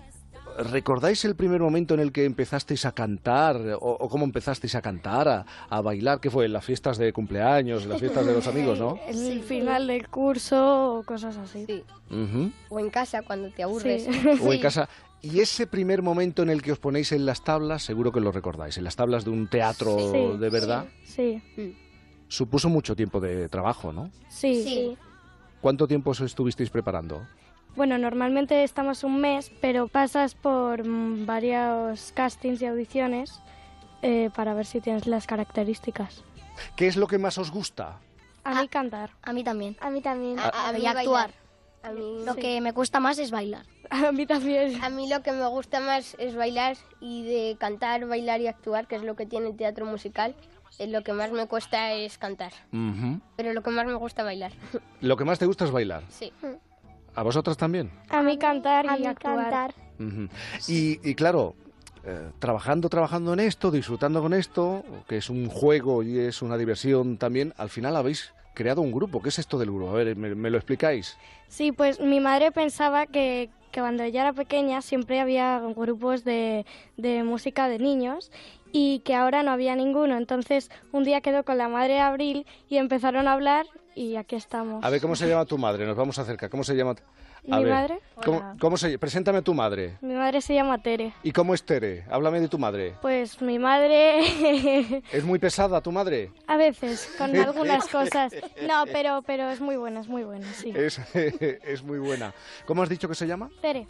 Tere, ¿qué tal? ¿Cómo estás? Buenos días. Hola, buenos No días. estaba previsto que hablarais, Ya, ¿eh? ya veo. porque ellos son los protagonistas, pero eh, en algún momento ya nos, has, eh, nos ha explicado tu hija que pensaste, bueno, ¿y por qué no hacen un grupo? Pero en algún momento llegaste a tener la duda y tienes esa preocupación permanente de, de que no se desvíen del camino que tienen que tomar los niños, que es jugar, divertirse, estudiar. Bueno, es que vamos a ver, estos niños, a pesar de la gente que desconozca este mundo, pensará que igual están explotados, para nada. O sea, los niños disfrutan haciendo lo que hacen. Hay niños que les gusta jugar a fútbol o, yo que sé, jugar a tenis. Mm. A estos niños les gusta cantar y interpretar. Mm. Entonces, para ellos es un juego. Para ello, eso es, lo juego, importante, entonces- orientarlo de esa manera. Exacto. Entonces, bueno, ellos tienen sus horarios y, y fuera del horario de trabajo, porque ellos trabajan, lógicamente, pues ellos son niños, no dejan de ser niños. Entonces tienen su tiempo para jugar, estar con sus amigos y disfrutar como hace un niño de, de estas edades. Y habéis creado Camerino 401. Sí, sí. ¿Tenéis vuestra propia ropa, vuestro propio vestuario? ¿Tenéis, eh, ¿Lo tenéis ya todo estudiado, todo preparado? Sí, más o menos sí. ¿Cómo que más o menos sí? Esto Ay, hay- pues que, a ver, depende cada cosa. Si vamos a ensayar, por ejemplo, no vamos, tenemos, no tenemos el look de ensayar. Ajá. Vamos de normal cada uno. Ah, que tenéis diferentes looks, claro, como los artistas. Sí. ¿Y el de, eh, el de actuar cuál es? ¿Cómo es el, el look? Pues depende, por ejemplo, algunas actuaciones, imagínate, dicen, pues esta actuación vamos a ir de que el color que predomine sea el rojo. Y vamos todos con algún tono rojo. Sí, normalmente vamos de rojo. Normalmente, normalmente vais de rojo, ¿no? Sí. Eh, Sabéis que aquí en este programa vienen artistas a cantar. Si yo os pido que cantéis algo, ¿os animáis? Eh, Sí, sí. ¿Ah, sí? Hmm.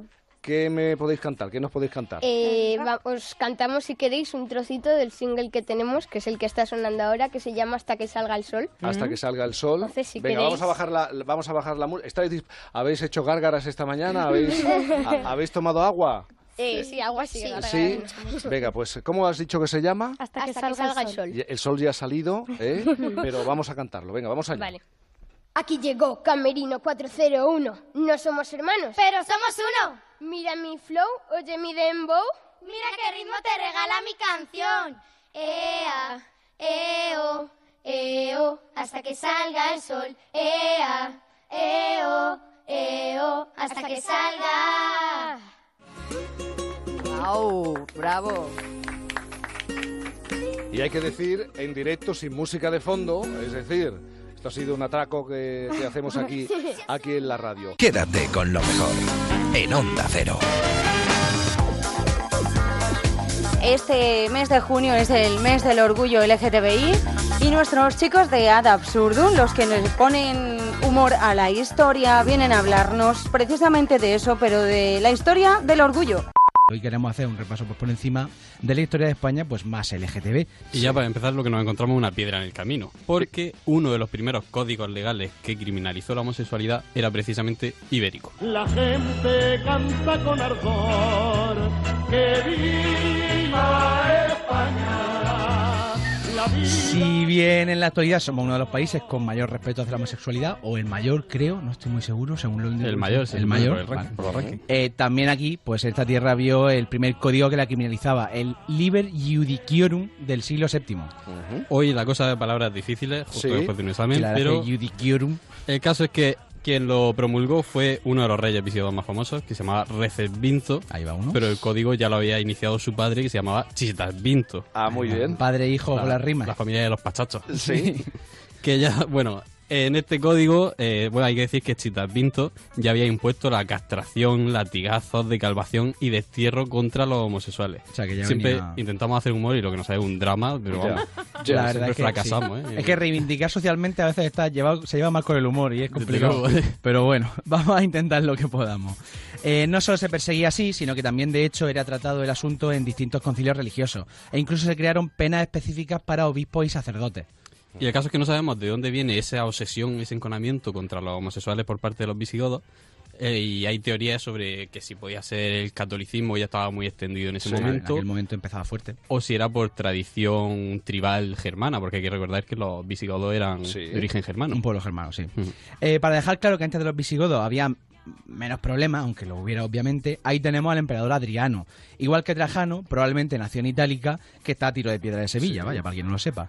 Pues bien, Adriano, además de tener una carrera militar brillante, vivió una historia de amor muy intensa. Seré tu amante bandido, bandido.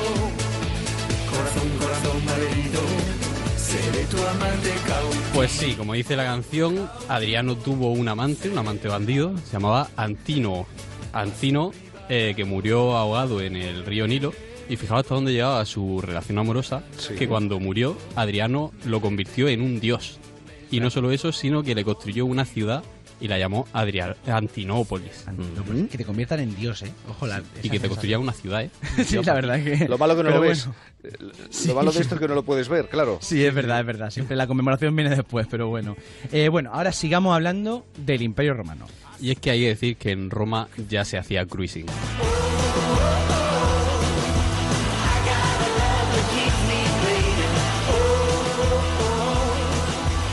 Eh, Juvenal, uno de los poetas más famosos del Imperio Romano, nos da mucha información sobre la homosexualidad en Roma y en general sobre toda la sociedad, ya que era famoso por sus sátiras moralistas. Pues bien, entre otras cosas, revela que en los márgenes del río Tíber ya se hacía cruising y de hecho existían códigos eh, para identificarse entre homosexuales, entre ellos, por ejemplo, rascarse la cabeza. Podríamos decir entonces que el río Tíber eran los baños de Atocha de la época. Los baños de Atocha que están tan de moda ahora, sí. sí.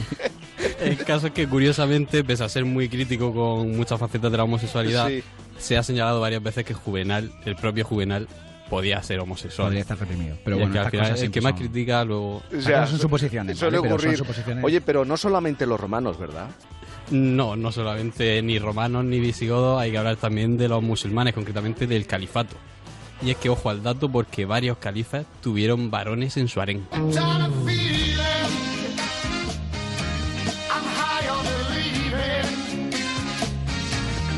Durante la etapa de Al-Ándalus hubo más tolerancia hacia las relaciones homosexuales que durante la visigoda. De hecho, hay constancia de que en los arrabales de Córdoba, donde el tema de la prostitución se movía mucho en general, pues había también prostitución homosexual que, bueno, sería perseguida en según épocas, pero en general, pues allí estaba. Mm, Y no solo eso, sino que tres califas llegaron, nos tenemos constancia de que tuvieron Hasta varones tres, sí. entre su harén. Por ejemplo, Aterramán III, que fue el que proclamó el Sí, califato, sí, Al-Hakam la II e incluso Gisán II. Hay también incluso eh, reyes de Taifa, como el rey de Sevilla, Al-Mutamid, que también podía haber tenido eh, eh, hombres en su harén. El caso es que esto no solo ocurría en, la, en el medievo musulmán, sino también en el medievo cristiano. Y es que conocemos el caso de dos reyes castellanos que fueron homosexuales.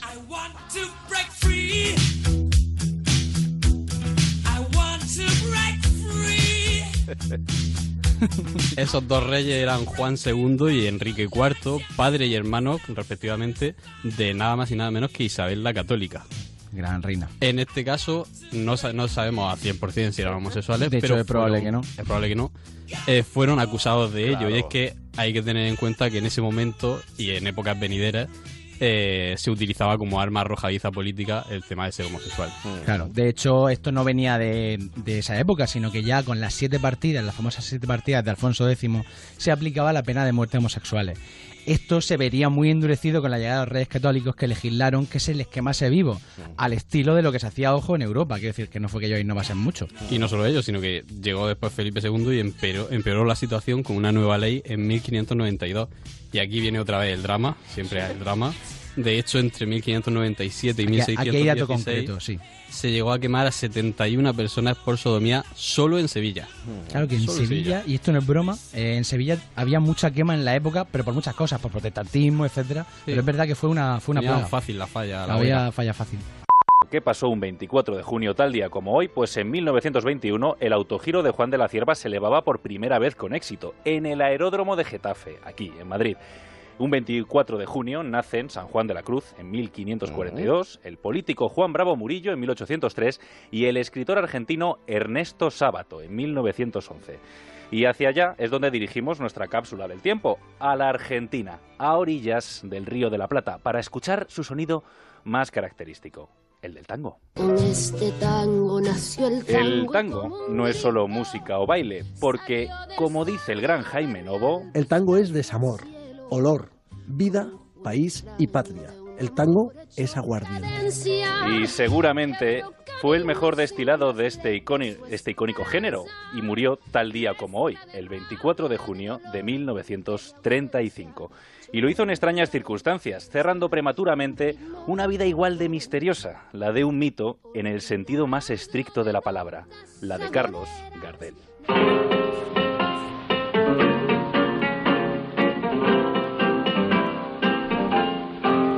Caminito que el tiempo ha borrado, que Y es que el caminito vital de Carlos Gardel está envuelto de ese halo de misterio desde la misma cuna. Francia, Uruguay y Argentina se disputan el origen de la leyenda y no fue hasta 2012 cuando se confirmó la hipótesis francesa. El 11 de diciembre de 1980, de 1890, estoy ya un poco trabado, fue inscrito en el registro civil de Toulouse un bebé con el nombre de Charles Romuald Gardés. Pero la hipótesis uruguaya dice que Gardel nació en la localidad de Tacuarembó unos años antes, entre 1900, 1883 y 1887. Pero los expertos cuentan que fue el propio Gardel el que creó esta confusión durante una gira por Europa en los años 20 para evitar que le llamaran a filas y combatir en la Primera Guerra Mundial como ciudadano francés que era. Dicen que falsificó su documentación para figurar como uruguayo. ¿Y la hipótesis argentina? Pues una pura cuestión sentimental, y es que en aquella época a las madres de hijos no reconocidos las echaban de casa, y en esas que Carlos Gardel llegaría con su madre a los dos años a la ciudad donde nació como artista. mi Buenos Aires querido,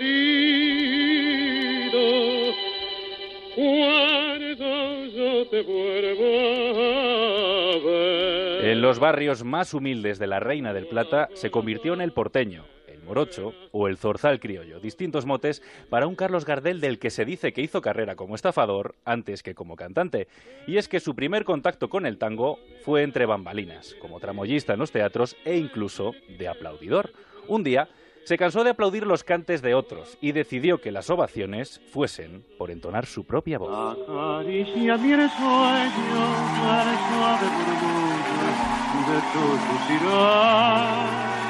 Primero fue como José Razzano y después en solitario. La carrera de Carlos Gardel como estrella del tango fue meteórica y brillante. En solo 10 años pasó de cantar en pequeños teatros de Buenos Aires a hacerlo en Madrid y París. Y el cine le reclamó, desatándose así la Gardelmanía. Por una cabeza de un noble potrillo que justo en la raya afloja al llegar. Durante todo ese camino de éxito, el misterio no dejó de acompañarle. De sus amores solo trascendió el nombre de Isabel del Valle, con la que ya se carteaba cuando ella tenía solo 13 años. Y entre rumores e hipótesis, la voz de Gardel sonaba limpia y fuerte hasta que el 24 de junio de 1935 se apagaba junto con el mito.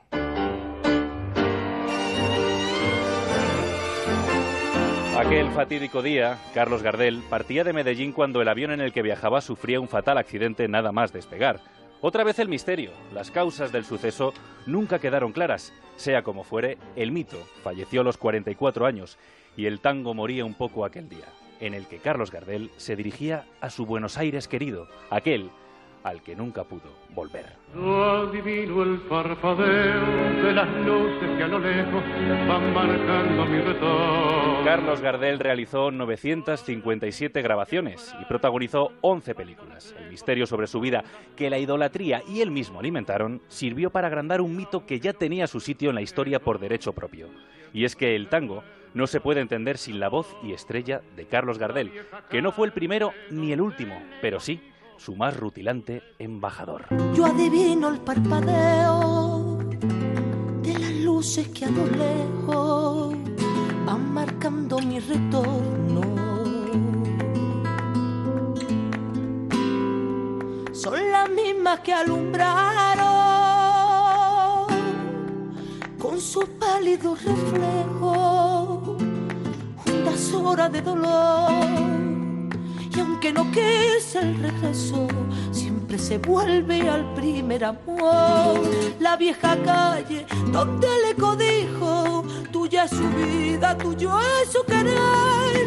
Bajo el volón, mirar de las estrellas que con indiferencia hoy me ven volver, volver.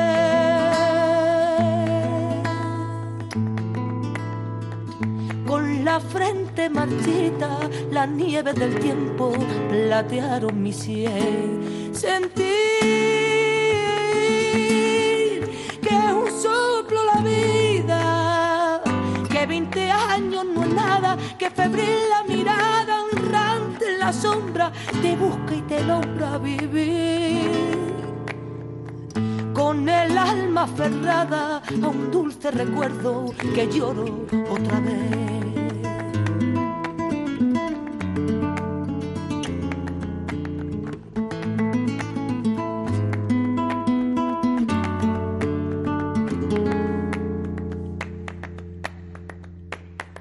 Tengo miedo del encuentro con el pasado que vuelve a enfrentarse con mi vida. Tengo miedo de la noche que poblada de recuerdo encadena mi soñar. Pero el viajero que temprano detiene su andar. Y aunque el olvido que todo lo destruye haya matado mi vieja ilusión, guardo escondida y una esperanza humilde que es toda la fortuna de mi corazón. Volver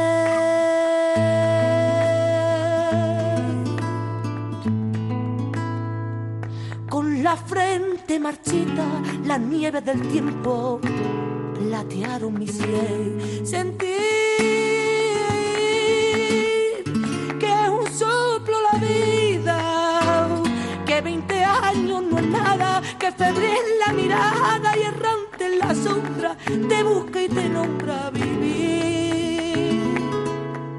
Con el alma aferrada a un dulce recuerdo que lloro otra vez.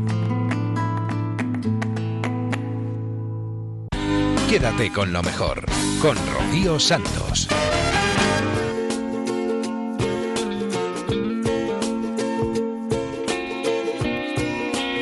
Todo lo bueno que ha pasado por los micrófonos de Onda Cero lo resumimos la madrugada del viernes al sábado aquí en Quédate con lo mejor, pero también lo tienes en ondacero.es y en las aplica- aplicaciones para el móvil y la tablet para que te lo descargues y nos escuches donde quiera que estés y hagas lo que hagas.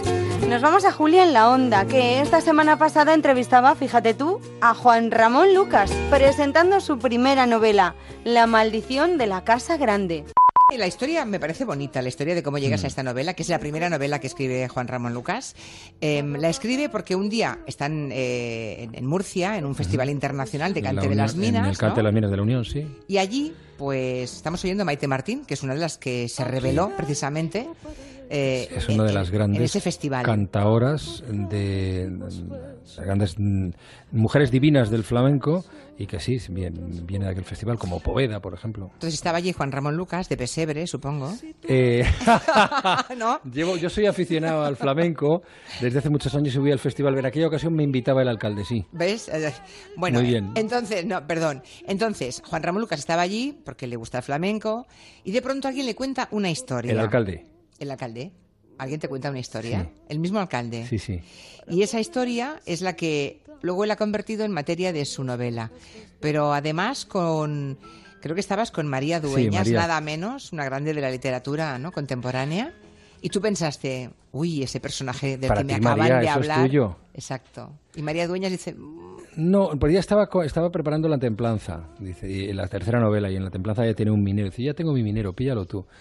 Y, y ella fue la que al día siguiente, al día siguiente exactamente, en, en Cabo de Palos, eh, me dio la primera documentación, el primer libro sobre este personaje, Miguel llamado Zapata Mi- Sáez. Miguel Zapata. Miguel Zapata. Entonces yo, bueno, de lo que nos había dicho Paco Bernabé, de lo que nos había contado y de lo que fui averiguando del personaje, pues me- se puso ante mí un tipo que tenía un novelón porque tenía una historia personal muy interesante, un tipo cruel, un tipo mm, que vivió una tragedia personal fuerte, que eh, marcó una época y que al mismo tiempo es perfectamente desconocido fuera de la zona, de la región, y era uno de los tíos más ricos de España. Y entonces empecé a, a novelar su historia, en principio pensando en una novela histórica, pero luego cuando eh, me di cuenta de lo que me interesaba era la, la personalidad de él, la personalidad de la gente que lo rodeaba, cómo era ese mundo, cómo eran los que estaban abajo y cómo eran los que estaban arriba en esa Abajo y de arriba miseria. porque hablamos de la mina. La ¿eh? mina, de la Siglo mina de- XIX, la mina, un poco el dorado español de la época, ¿no? Sí, sí, lo fue. De Lo hecho, fue. Cuando, cuando se va muriendo la explotación minera en Almería, la gente que estaba allí se acerca a la Unión, a Cartagena. De ahí viene el origen también del flamenco en esa zona, se lo llevan los mineros almerienses. Y entonces se establece un sistema. Eh, un, sistema limitado por las fronteras de la propia Sierra Minera, en la que la única ley era la de los mineros, en la que, para que nos hagamos una idea, la imagen visual, si tuviéramos una fotografía de aquella época, sería la fotografía de un pueblo de una película del oeste, con gente armada, con gente a caballo, eh, con mineros eh, que vivían en la miseria, con grandes explotadores que eran los que estaban en más alto de la pirámide y los que sometían a, esta, a este gran colectivo mayoritario y abajo de todo las mujeres. La novela la relata una mujer en primera persona. Entonces, las mujeres eran lo más bajo de aquel sistema de miseria institucionalizado, mantenido por los propios empresarios mineros y por la que violencia se de sus hicieron capataces. que se hicieron enormemente ricos Enormemente ricos. a costa de la explotación de la violencia contra Exacto. cientos de hombres y Ujú, mujeres y de mujeres, la zona Y niños, porque eh, a finales del siglo XIX, aunque estaba prohibido desde los años 70 por la ley en España, trabajaban, mm, fíjate, de cada 10 mineros en la Unión, tres eran niños, niños menores de 16 o 14 años. como ocurre a una hora en muchos países de África Eso es, eso es. Y luego eh, decía lo de las mujeres porque la mujer en aquella época, incluso la educada, la de clase social alta, se le educaba para casarse. Pero es que la baja estaba solo para satisfacer al marido y era el, el- el último eslabón de la miseria porque si miserable la vida de los mineros, la de sus mujeres que tenían que aguantar su violencia, sus malos tratos, sus abusos, eh, la, la ansiedad o la incertidumbre si iban a volver o no y cuando ellos morían se quedaban sin sustento para su familia, con lo cual la única posibilidad que tenían para sobrevivir era la prostitución. Estamos a punto de conjurar la maldición. porque la Cuando maldición cumplan 100 años de su la maldición cuál fue no la puedo decir porque ese es el, me haría spoiler a mí mismo. Pero ten en cuenta que este hombre quedó eh, siendo un hombre tremendamente importante, muy influyente políticamente y muy rico en su época, quedó en el olvido más absoluto. De hecho, su tumba está en San Javier, en una esquina del cementerio y las nadie únicas- pone flores dices se las pongo yo. Cuando voy allí, como le, le debo haber, eh, haberme dado el personaje para la primera novela, se las pongo yo. Y sin embargo, su familia, los herederos, eh, em, constituyen una de las familias más importantes de, de la región de Murcia, que son ¿Les ha hecho gracia maestres. que alguien novele lo de su abuelo? Mm, Yo creo O que... bueno, abuelo no, debe ser tatarabuelo, Eh, ¿no? tatarabuelo. Eh, todavía no he tenido respuesta, Ah, ah, pero no. Bueno. no, me atengo bastante a lo que de él se sabe. Es verdad que la trama central es ficcionada. He hecho una novela de emociones, de, sobre la condición humana, sobre la ambición, la miseria, el abuso, con una trama central mm, eh, ficcionada, pero las características de los personajes y los personajes principales son reales, claro, y sus herederos siguen ahí. Rocío Santos. Quédate con lo mejor. Más de uno de vez en cuando también nos gusta escuchar ah, hablar de ciencia y sobre todo si quien nos la imparte tiene muchos conocimientos y una forma muy sencilla de explicar las cosas, como por ejemplo, ¿alrededor de qué da vueltas el Sol? El origen de los agujeros negros, ¿cuál es? ¿El agujero negro de nuestra galaxia está en ayunas porque no está iluminado? ¿Cuántas preguntas, verdad? Imagínate lo grande que es el Sol, por lo tanto tiene que haber algo muy potente, muy poderoso. Pues fíjate que no solo el Sol gira a su alrededor, sino que también todas las otras estrellas de nuestra galaxia. Bueno, no, no caigo. Pues mira, se trata de un agujero negro. Oye, pues menos mal que no caí en un agujero Pues negro. sí, suerte que no caíste, porque como bien sabes, estos agujeros negros son las prisiones inquebrantables de la galaxia, pues de allí no habrías salido. Pues mira, fijaos que hoy sabemos que en el centro de nuestra galaxia hay un agujero negro supermasivo. Para llegar a él tendríamos ahora mismo que viajar 26.000 años luz desde nuestro planeta para llegar hasta el centro de la Vía Láctea, nuestra galaxia. Y este monstruoso agujero es 10 veces mayor que nuestro Sol y millones de veces más pesado. Eh, pues suerte que la Tierra eh, está tan lejos del centro de la galaxia y de ese agujero negro. Una buena broma para los que decían que estábamos en el centro del universo. ¿eh? Esto- Pues sí, y no solo por eso, no, sino porque además en el centro de la galaxia está todo tan atiborrado de estrellas y hay tantas que nuestro planeta jamás podría haber sobrevivido allí. Oye, Sonia, ¿y quién, eh, no sé si el término es correcto, pero quién excava estos agujeros negros? Pues sí, mira, los agu- el, el origen de estos agujeros negros ah, son en realidad grandes estrellas llamadas supergigantes rojas que se han apagado. Estas estrellas son 10 veces más grandes que nuestro Sol, pero viven muchísimo menos. Fíjate que cuando estas estrellas mueren, se produce lo que llamamos una supernova. Toda la materia de la estrella después de esta gran explosión que se llama supernova, se concentra en una bolita de unos pocos kilómetros. Y cuando esto sucede, decimos que una estrella se ha colapsado. Es así que en este colapso, cuando nacen los agujeros O negros. sea, un agujero negro es esa, a ver si lo digo, es esa bolita. Exacto, efectivamente, que es tan, tan, tan pesada que dobla todo el espacio-tiempo, creando un agujero negro. Eh, ¿Y solo hay un superagujero negro en nuestra galaxia? Pues que va, de hecho ahora mismo los astrofísicos están estudiando las galaxias de todo el universo. Se han analizado aproximadamente un millón o más y casi todas las más grandes galaxias parecen tener uno de estos monstruos gigantescos en su centro. ¿Y cómo se colocaron todos estos agujeros negros en el interior de las galaxias? Pues mira, para responder esta pregunta deberíamos trasladarnos al principio de todo, al Big Bang, el inicio de nuestro universo, hace ya casi 14.000 millones de años. En el Big Bang se crearon todos los ingredientes para la vida, como si de un gigantesco guiso se tratase. Ponías todos esos elementos juntos y lo que tenías que hacer era removerlos bien. Our whole universe was in a hot, dense state that nearly 14 billion years ago expansion started. Wait, the earth began to cool, the autotrophs began to drool, Neanderthals developed Eh, ¿Y quién, y, y quién iba a ver, eh, a remover ese guiso cósmico? Pues mira, la encargada de remover todo, todo lo que había allí, fue la fuerza de la gravedad, que lo que hizo es ir uniendo los materiales en nubes de gas cada vez más densos. Y así, de este modo, nacieron las primeras estrellas, que eran enormes, mucho más gigantescas que nuestro Sol. De hecho, vivieron muy poco y explotaron en fuertes superno- supernovas, y así se crearon los primeros agujeros negros. Estos agujeros negros, que como decíamos son tan densos que tienen mucha fuerza de la gravedad, fueron agrupando este polvo interestelar a su alrededor.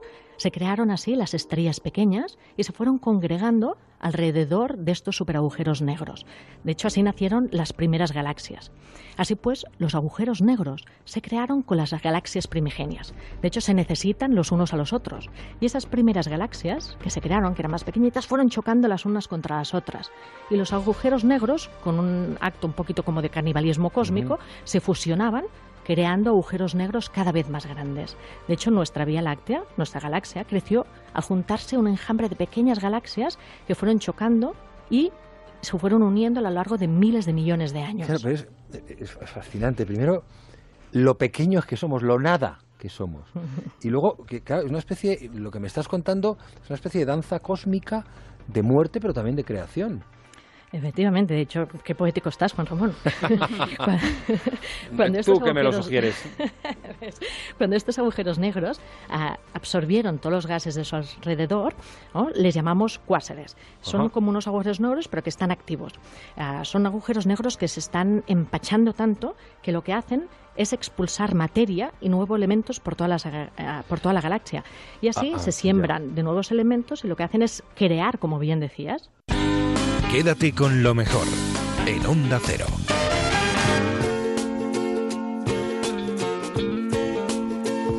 En más de uno nos visitaba un cocinero coreano.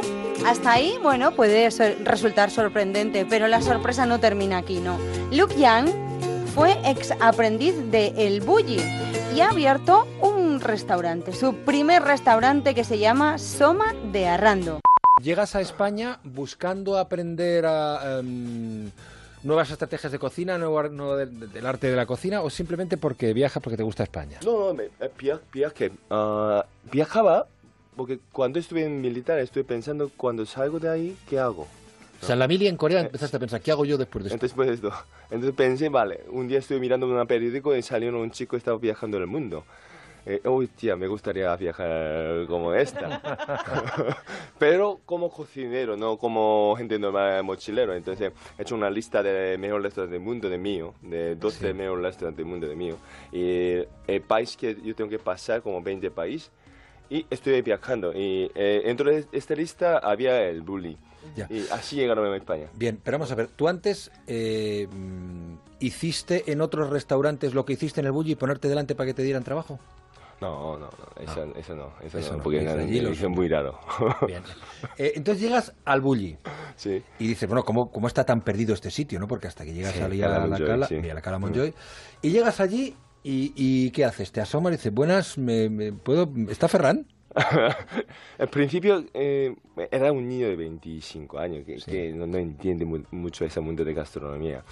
Y al principio yo quería comer y no me dejaba ni entrar. Hombre, claro.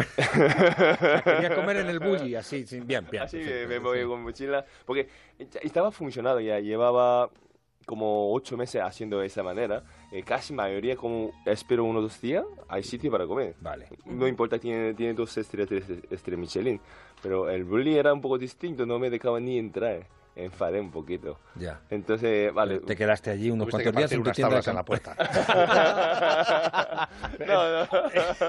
en tu tienda de campaña, ¿te montaste una tienda de campaña allí frente al Bulli? en No, el de- bosquecito? no, no soy Un tan, poco más tan, allá. Ya, tan, tan radical. tan radical, no. Este, montaron el, um, la tienda de campana un poco más fin de la playa, para Ya. que se ve, pero no se ve. Ya. O sea, para que desde Me- el restaurante se se ve, ve la se- playa, se te viera, pero ¿ibas todos los días y a intentar entrar o cómo era eso? No, eh, er- eh, primero era, pri- me pasé dos veces. Primera era la, para comer, pero no podía comer, entonces estoy hablando con el Ferran y me dieron impresión muy fuerte, pero yo tendría que terminar el viaje. Entonces me fui, terminaron, terminaron el viaje, luego volví a Corea, luego pensé, oh, quiero trabajar con esa persona. Luego volví otra vez a España y para ir al bully, y l- luego ya montaron campana, campaña de tienda. Luego cada- ah, he hecho una fotocopia de 150 foto- fotocopias de currículum, cada mañana tirando la currículum para... Todas las mañanas, un momento, todas las mañanas Pesadilla. metías por debajo de la puerta del bully tu currículum para que Diría la "Oye, el coreano sigue aquí. Diría que es la gota el- malaya si no fuera la gota coreana. Muy bien, ¿Y, y, y lo hiciste? Sí. Y, y- pero no te hacían ni caso. No, al principio no me hace caso, porque al principio tiraba todo, me imagino. Al principio me tiraba todo y según yo entendí, tenía suerte porque la Elizabeth, eh, esposa de... Isabel, la mujer de sí, Ferran, sí, sí. Isabel, eh, eh, creo que leí esta currículum, luego me presentó a Ferran, bla, bla, bla. Así pasaron cosas, luego entraron a trabajar, practicante, sí. Al final, entonces te dejaron entrar allí y te metiste en el bully. Sí, así arranqué España. Vale, ¿cuánto tiempo estuviste en el bully? Primero tem- ah, estuve dos temporadas. Primera temporada son tres meses, segunda temporada son durante seis meses, porque primera temporada entré mitad de temporada. Y estabas en cocina. eh, Directamente entré en cocina, no sabía, voy a entrar directamente en cocina. no entendía, entra, entra a dónde? A cocina, a trabajar. Ya. Qué bueno. Así Ana Carlos. De pinche, directamente. Directamente, sí, prácticamente que un niño no- ni habla español. Ya. Ni, sab- ni entiende qué, ¿Y qué- qué y qué pasa hacías? aquí. ¿Qué te- qué te daban? Pues en la ¿Qué impresora, imprimía los menús. ¿Qué te imprimiendo? ¿Y qué hacías? Te dicen, eh, chaval. eh, pelar cebollas. Eh, Tampoco no entiende chaval, eh, no entiende chaval, un niño que, eh, de verdad, ¿sabe cómo hacía yo? ¿Cómo? Cogía, robaba la menú de la el bully, lle- llevaba a casa, eh, memorizaba todo el plato, todo, y apuntaba todos los ingredientes porque la, su menú es muy sencilla porque su menú, su nombre de menú son normalmente eh, producto. Sí. Entonces, Son muy eh, descriptivos. Sí, memorizar todo, luego cuando cada vez ah, marchan tal, tal, tal, al- a, a, a balones, estoy coreando para coger a balones. Ujú. Ya. ¿Me comprende ese sentido? sí, sí, sí. No, no entiendo, pero me coré. ¿Te refieres a las cartas esas que eran eh, Ah. eh, circulares? ¿Cómo, a, qué, a qué te refieres? No, eh, no entiendo. Sí, Ba- lo de balones. Lo de balones. A, a balones es una molusco, es molusco. Ah, se- sí, el abalón es un molusco Sí. grande Ah, vale, es como una almeja Sí, gigante. Sí, Estaba pensando- pega la- Si tú estabas pensando en el fútbol, En- tú, no, no, el fútbol no. o yo, Juanra, el fútbol o yo. Fíjate, estaba pensando en un postre en el bully que era un- una, una especie de pelón bola redonda de chocolate. Pero bueno, Así también, sí. sí, Sí. sí, de coco, sí. eso es. Let's Marvin Gaye and get it on. You got the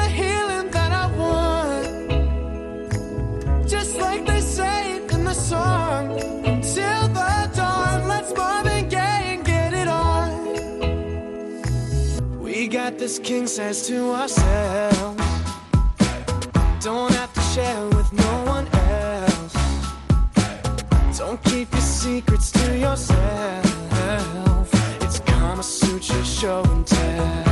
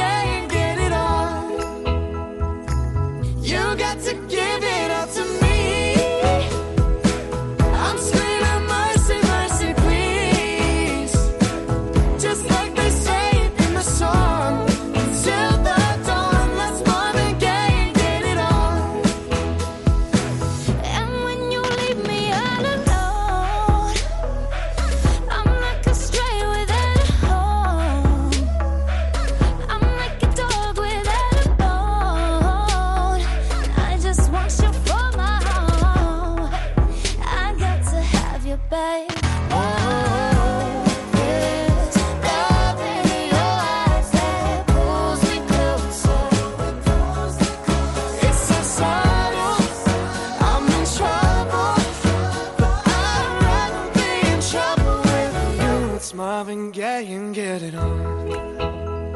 Ooh, baby, I got that healing that you want, yeah. Like they say in the songs, on to the dawn, let's Marvin Gaye and get it on. Let's Marvin Gaye and get it on.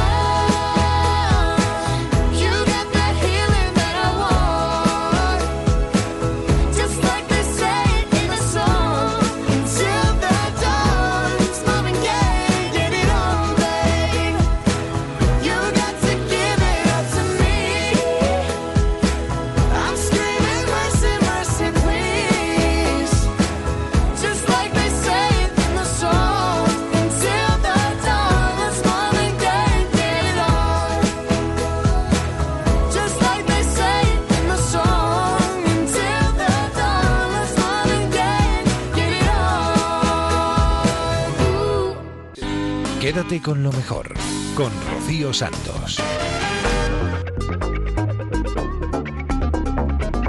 Una de esas historias de superación que tanto nos gustan la tuvimos esta semana en más de uno de la mano de Desiree Vila.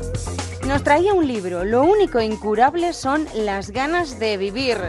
Según ella misma explica, este libro le ha servido de terapia para superar que perdió una pierna tras romperla con una mala caída en una cama elástica.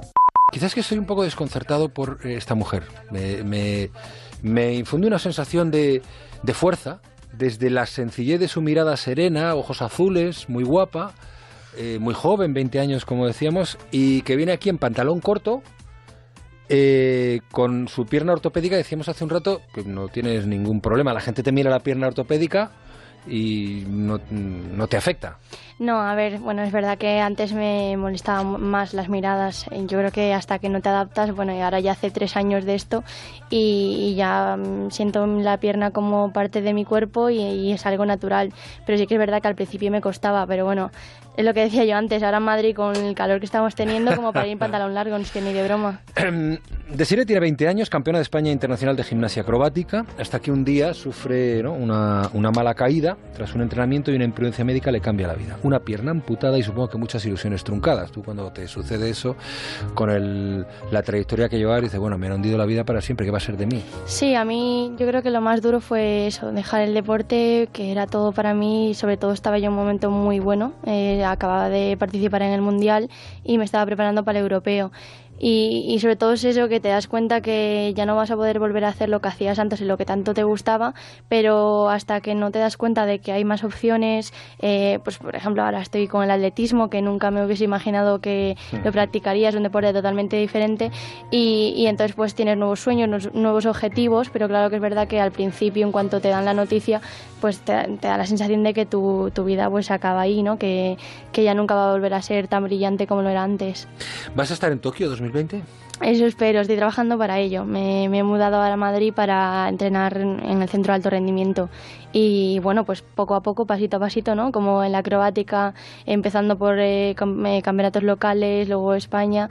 eh, pero, pero bueno, sería mi objetivo, sí, sí. ¿Cuándo decides cambiar de actitud?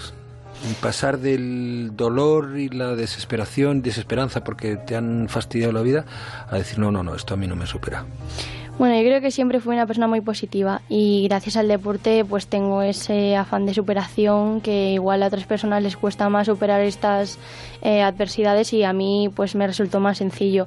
Eh, al principio pues estuve con pastillas antidepresivas y ayuda psicológica y todo esto pues pues obviamente es, es una ayuda fundamental pero llegó un momento que dije pues tienes que adaptar a esta vida nueva y al final tener una prótesis no es el fin del mundo no que que puedes hacer vida normal eh, yo yo realicé todas las actividades que hacía antes y que al final no es una limitación si tú no te la pones Y fuera de tu mm, labor o tu disciplina deportiva, tu vida también es normal. Sí, yo estudio, eh, tengo mis amigos, mi familia, mi novio y, y todo normal, ¿no? Como una chica de 20 años normal y corriente. Yo, yo la veo bastante madura para tener 20 años. Sí, yo también, por eso decía que eh, esta mujer desconcierta, desconcierta bastante.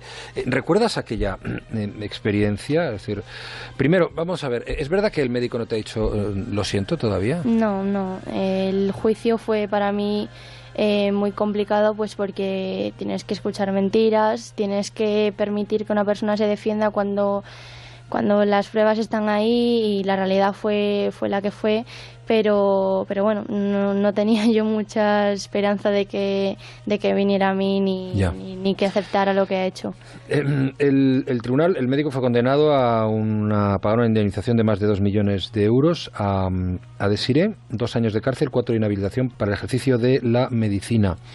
¿Cómo fue mm, la actitud del médico y creo que tampoco muy favorable de las enfermeras, eh, quizá con alguna excepción, la de la UBI? Eh, sí, la verdad es que yo cuando estaba en el hospital del Castro eh, tenía mucho dolor, obviamente, porque se me estaba muriendo la pierna y, y, bueno, los enfermeros Esa yo creo frase que... se repite en el libro, se me estaba muriendo el pie. Yo Sí, veía cómo se sí, sí, sí, yo pie. no lo notaba y, y ya hubo un momento que no era capaz de mover los dedos, yo me estaba dando cuenta de lo que ocurría y yo pedía un montón de medicamentos porque no aguantaba el dolor, no pude dormir en todas esas noches y yo creo que el trato no fue justo porque decían que me quejaba mucho, eh, que era una quejica y, y bueno, yo creo que viniendo viniendo de la gimnasia acrobática, que es un deporte muy duro, que, que te enseña a sufrir ¿no? y a pasar dolor, yo creo que me quejaba con razón. No, bebé, a, a las pruebas nos remitimos. Sí, vamos ¿no? a ver, tenía una pierna totalmente rota y, y se me estaba muriendo, pues eso, se me estaba muriendo la pierna. Fue un, estabas saltando en la cama elástica, una mala caída y se te rompió la rodilla. Sí, me rompí la tibia y el peroné y, Ah, el tibia y y peroné, esto vale. es lo que, lo que llevó a la obstrucción de la arteria. Ujú. Y el tratamiento inadecuado te lleva a que te tengan que cortar la pierna. Sí. Pero quieres, eso eso es un episodio, bueno, lo cuentas eh, en el libro, pero es un episodio que imagino que mm, quieres dejar en el pasado y, y ir mirar hacia adelante, que además es lo que insinúa el propio título del, del libro. Lo único incurable son las ganas de vivir y tu tatuaje. Sí, bueno, a mí no me cuesta hablar del tema y es un hecho que ocurrió Ah, y vale. que está ahí, pero, pero sí que es verdad Perdona que que, te interrumpa, ¿ven cómo es que esta mujer es excepcional? Sí. que me gusta mirar hacia el futuro, ¿no? Y, y no recordando esto como algo negativo, sino como algo eh, por lo que he pasado y he tenido que pasar por ello, pero bueno, que ahora gracias a eso soy una persona diferente. En Onda Cero, quédate con lo mejor. Rocío Santos. Esta semana vamos a despedir el programa de una manera diferente, de una manera original, con Manel Loureiro y sus historias misteriosas. Nos va a contar la historia de los bebés abandonados en Alemania. Tiene buena pinta, ¿eh? Bueno, pues quedaros hasta el final porque lo vais a disfrutar. Que tengáis una semana fantástica. El próximo fin de semana, la madrugada del viernes al sábado, de las 4 o 3 en Canarias, estará mi compañero Fernando Mejía acompañándoos. Yo me voy unos días a descansar. Que seáis muy felices. Nos escuchamos a la vuelta. Adiós. Nos vamos al 2 de septiembre de 2015, ¿vale? El 2 de septiembre de 2015, en verano, un coche patrulla de la policía alemana que está circulando por Berlín, 2 de septiembre de 2015, encuentra a una preciosa niña abandonada al lado de un contenedor. No es nada, por desgracia, poco habitual. Esa niña es llevada a un centro de acogida, le ponen de nombre Emma. Muy bien, hasta aquí todo bastante normal. Pero es que el 6 de agosto de 2016, es decir, un año después, muy cerquita del mismo sitio donde había aparecido Emma, aparece otra niña. Otra niña a la que se le llama, otra niña abandonada, otro bebé abandonado, a la que se le pone de nombre Lilo. Bien. Resulta que el 27 de agosto de 2017, bien, hace ahora, va a hacer ahora un año, aparece una tercera niña abandonada en el mismo sitio. Esta niña se le pone de nombre Hannah. Emma, Lilo y Hannah. Tres niñas, tres bebés abandonados en la misma calle de Berlín con un año de diferencia entre cada una de ellas. Y lo más curioso, agárrate, es que son hermanas, hijas de la misma madre y seguramente del mismo padre, según el análisis de ADN. Entonces, la cuestión que se está planteando ahora la policía alemana es si, ante la inminencia de la llegada del verano, porque estas niñas siempre han sido abandonadas en verano, si este año aparecerá una cuarta hermana. Claro, todo esto evidentemente en la capital alemana está generando muchísima ansiedad porque es que eh, que aparezca un niño abandonado es una desgracia, pero sucede con cierta frecuencia. Que aparezcan tres en la misma zona, tres años consecutivos y siendo hijos del mismo padre y de la misma madre, es eh, algo que realmente se escapa de toda, de toda, de toda explicación. En las imágenes de varias cámaras de seguridad solo se ve la sombra de una mujer en los lugares donde aparecieron Emma y Hannah. Las niñas tienen aspecto centroeuropeos, ahora mismo se desarrollan con normalidad y por separado en varias familias a las que fueron dadas en adopción. Emma va a entrar tras el verano en una guardería, Lilo ya empieza a hablar y Hannah no pierde ocasión de intentar ponerse pie y echar a andar. Se han propuesto que las niñas no conozcan su origen hasta llegado la adolescencia, probablemente, pero el, el gran problema que tienen las autoridades ahora es que nadie puede garantizar que el próximo bebé sea descubierto a tiempo. Y al mismo tiempo, claro, hay todo un misterio aquí. ¿Qué padres se dedican a tener hijos todos los años para abandonarlos cerca de la misma zona? ¿Por qué lo hacen? ¿Qué les lleva a ello? Eh, ¿Quiénes son? Es decir, se acumulan tantas preguntas que ahora mismo hay un auténtico misterio en las calles de Berlín. Argumento para otra, para otra novela. Como lo del misterio de la luna, Que es que la temperatura del satélite ha subido desde que estuvimos allí, ¿no? En el 69 por primera vez. Sí, eh, la verdad, esto ya no es tanto un misterio como el que os acabo de contar, sino una curiosidad científica que, que tenía absolutamente locos a todos los a todos los investigadores. Resulta que desde el, de- sabéis que en el año 69, bueno, pues llegó la primera expedición lunar a nuestro satélite, aunque los negacionistas digan que todo esto es una cosa que rodó Stanley Kubrick en, en un plató, pero bueno, había un misterio que los científicos de la NASA no podían entender. La temperatura de la superficie de la Luna había aumentado 2 grados y nadie sabía por qué. Y eso solo había pasado desde que habíamos llegado nosotros allí. Y tampoco es que realmente la presencia del hombre en la Luna haya sido excesivamente larga en el tiempo. Es decir, han- ha sido un puñado de misiones, unas cuantas personas que han estado allí unas cuantas horas y sin embargo han sido capaces de subir la temperatura del satélite 2 grados. Es decir, ahora cuando ustedes esta noche miren a la Luna sepan que está 2 graditos más caliente que lo que estaba en los años 60 desde que nosotros fuimos allí. Pero que, que- explica- pero, que se ha descubierto el misterio, ¿no? Que, se ha descubierto, que se ha descubierto el misterio, claro, claro. Ah, es decir, todo esto, la, la- la gracia de todo esto es que por fin lo acaban de descubrir. ¿Y, y cómo lo- y qué es lo que han descubierto? Con una serie de sensores al final se han dado cuenta de que lo, qué es lo que ha pasado. La superficie de la Luna está cubierta por un polvo blanco muy finito que se llama regolito. Este polvo lleva acumulado ahí millones de años. Bueno, cada vez que una expedición lunar ha llegado a nuestro satélite, ¿qué es lo que han hecho los astronautas al caminar sobre la Luna, los cohetes al aterrizar, los cohetes, perdón, las naves al aterrizar o los, los rover al caminar? Levantar este regolito y dejar lo- a la vista lo que hay justo debajo, que es un terreno mucho más oscuro. Esta pequeña diferencia, es decir, al haber dejado grandes zonas de tierra oscura al aire, al ser más oscura, absorbe mucho más calor. Y como la Luna tiene una atmósfera muy muy tenue, este calor se queda acumulado en la superficie y por eso ha absorbido suficiente radiación solar durante todo este tiempo para elevar la temperatura superficial de la Luna hasta 2 grados. Es decir, básicamente, que al caminar sobre la Luna, los astronautas cambiaron la temperatura de nuestro satélite. ¿Cuál es la moraleja de todo esto? Que a veces un pequeño gesto del ser humano, aunque sea involuntario, puede tener consecuencias increíbles y absolutamente inesperadas. Es una buena reflexión para lo que hacemos en nuestro planeta y una gran reflexión sobre lo que haremos posiblemente en un futuro cuando vayamos a otros lados. Quédate con lo mejor en Onda Cero. When your legs don't work like they used to before. And I can't sweep you off of your feet. Will your mouth still remember the taste of my love? Will your eyes still smile from your cheeks? Darling, I will be loving you till we're 70. And baby, my heart could still fall as hard at 23. And I'm thinking about how people fall in love in mysterious ways.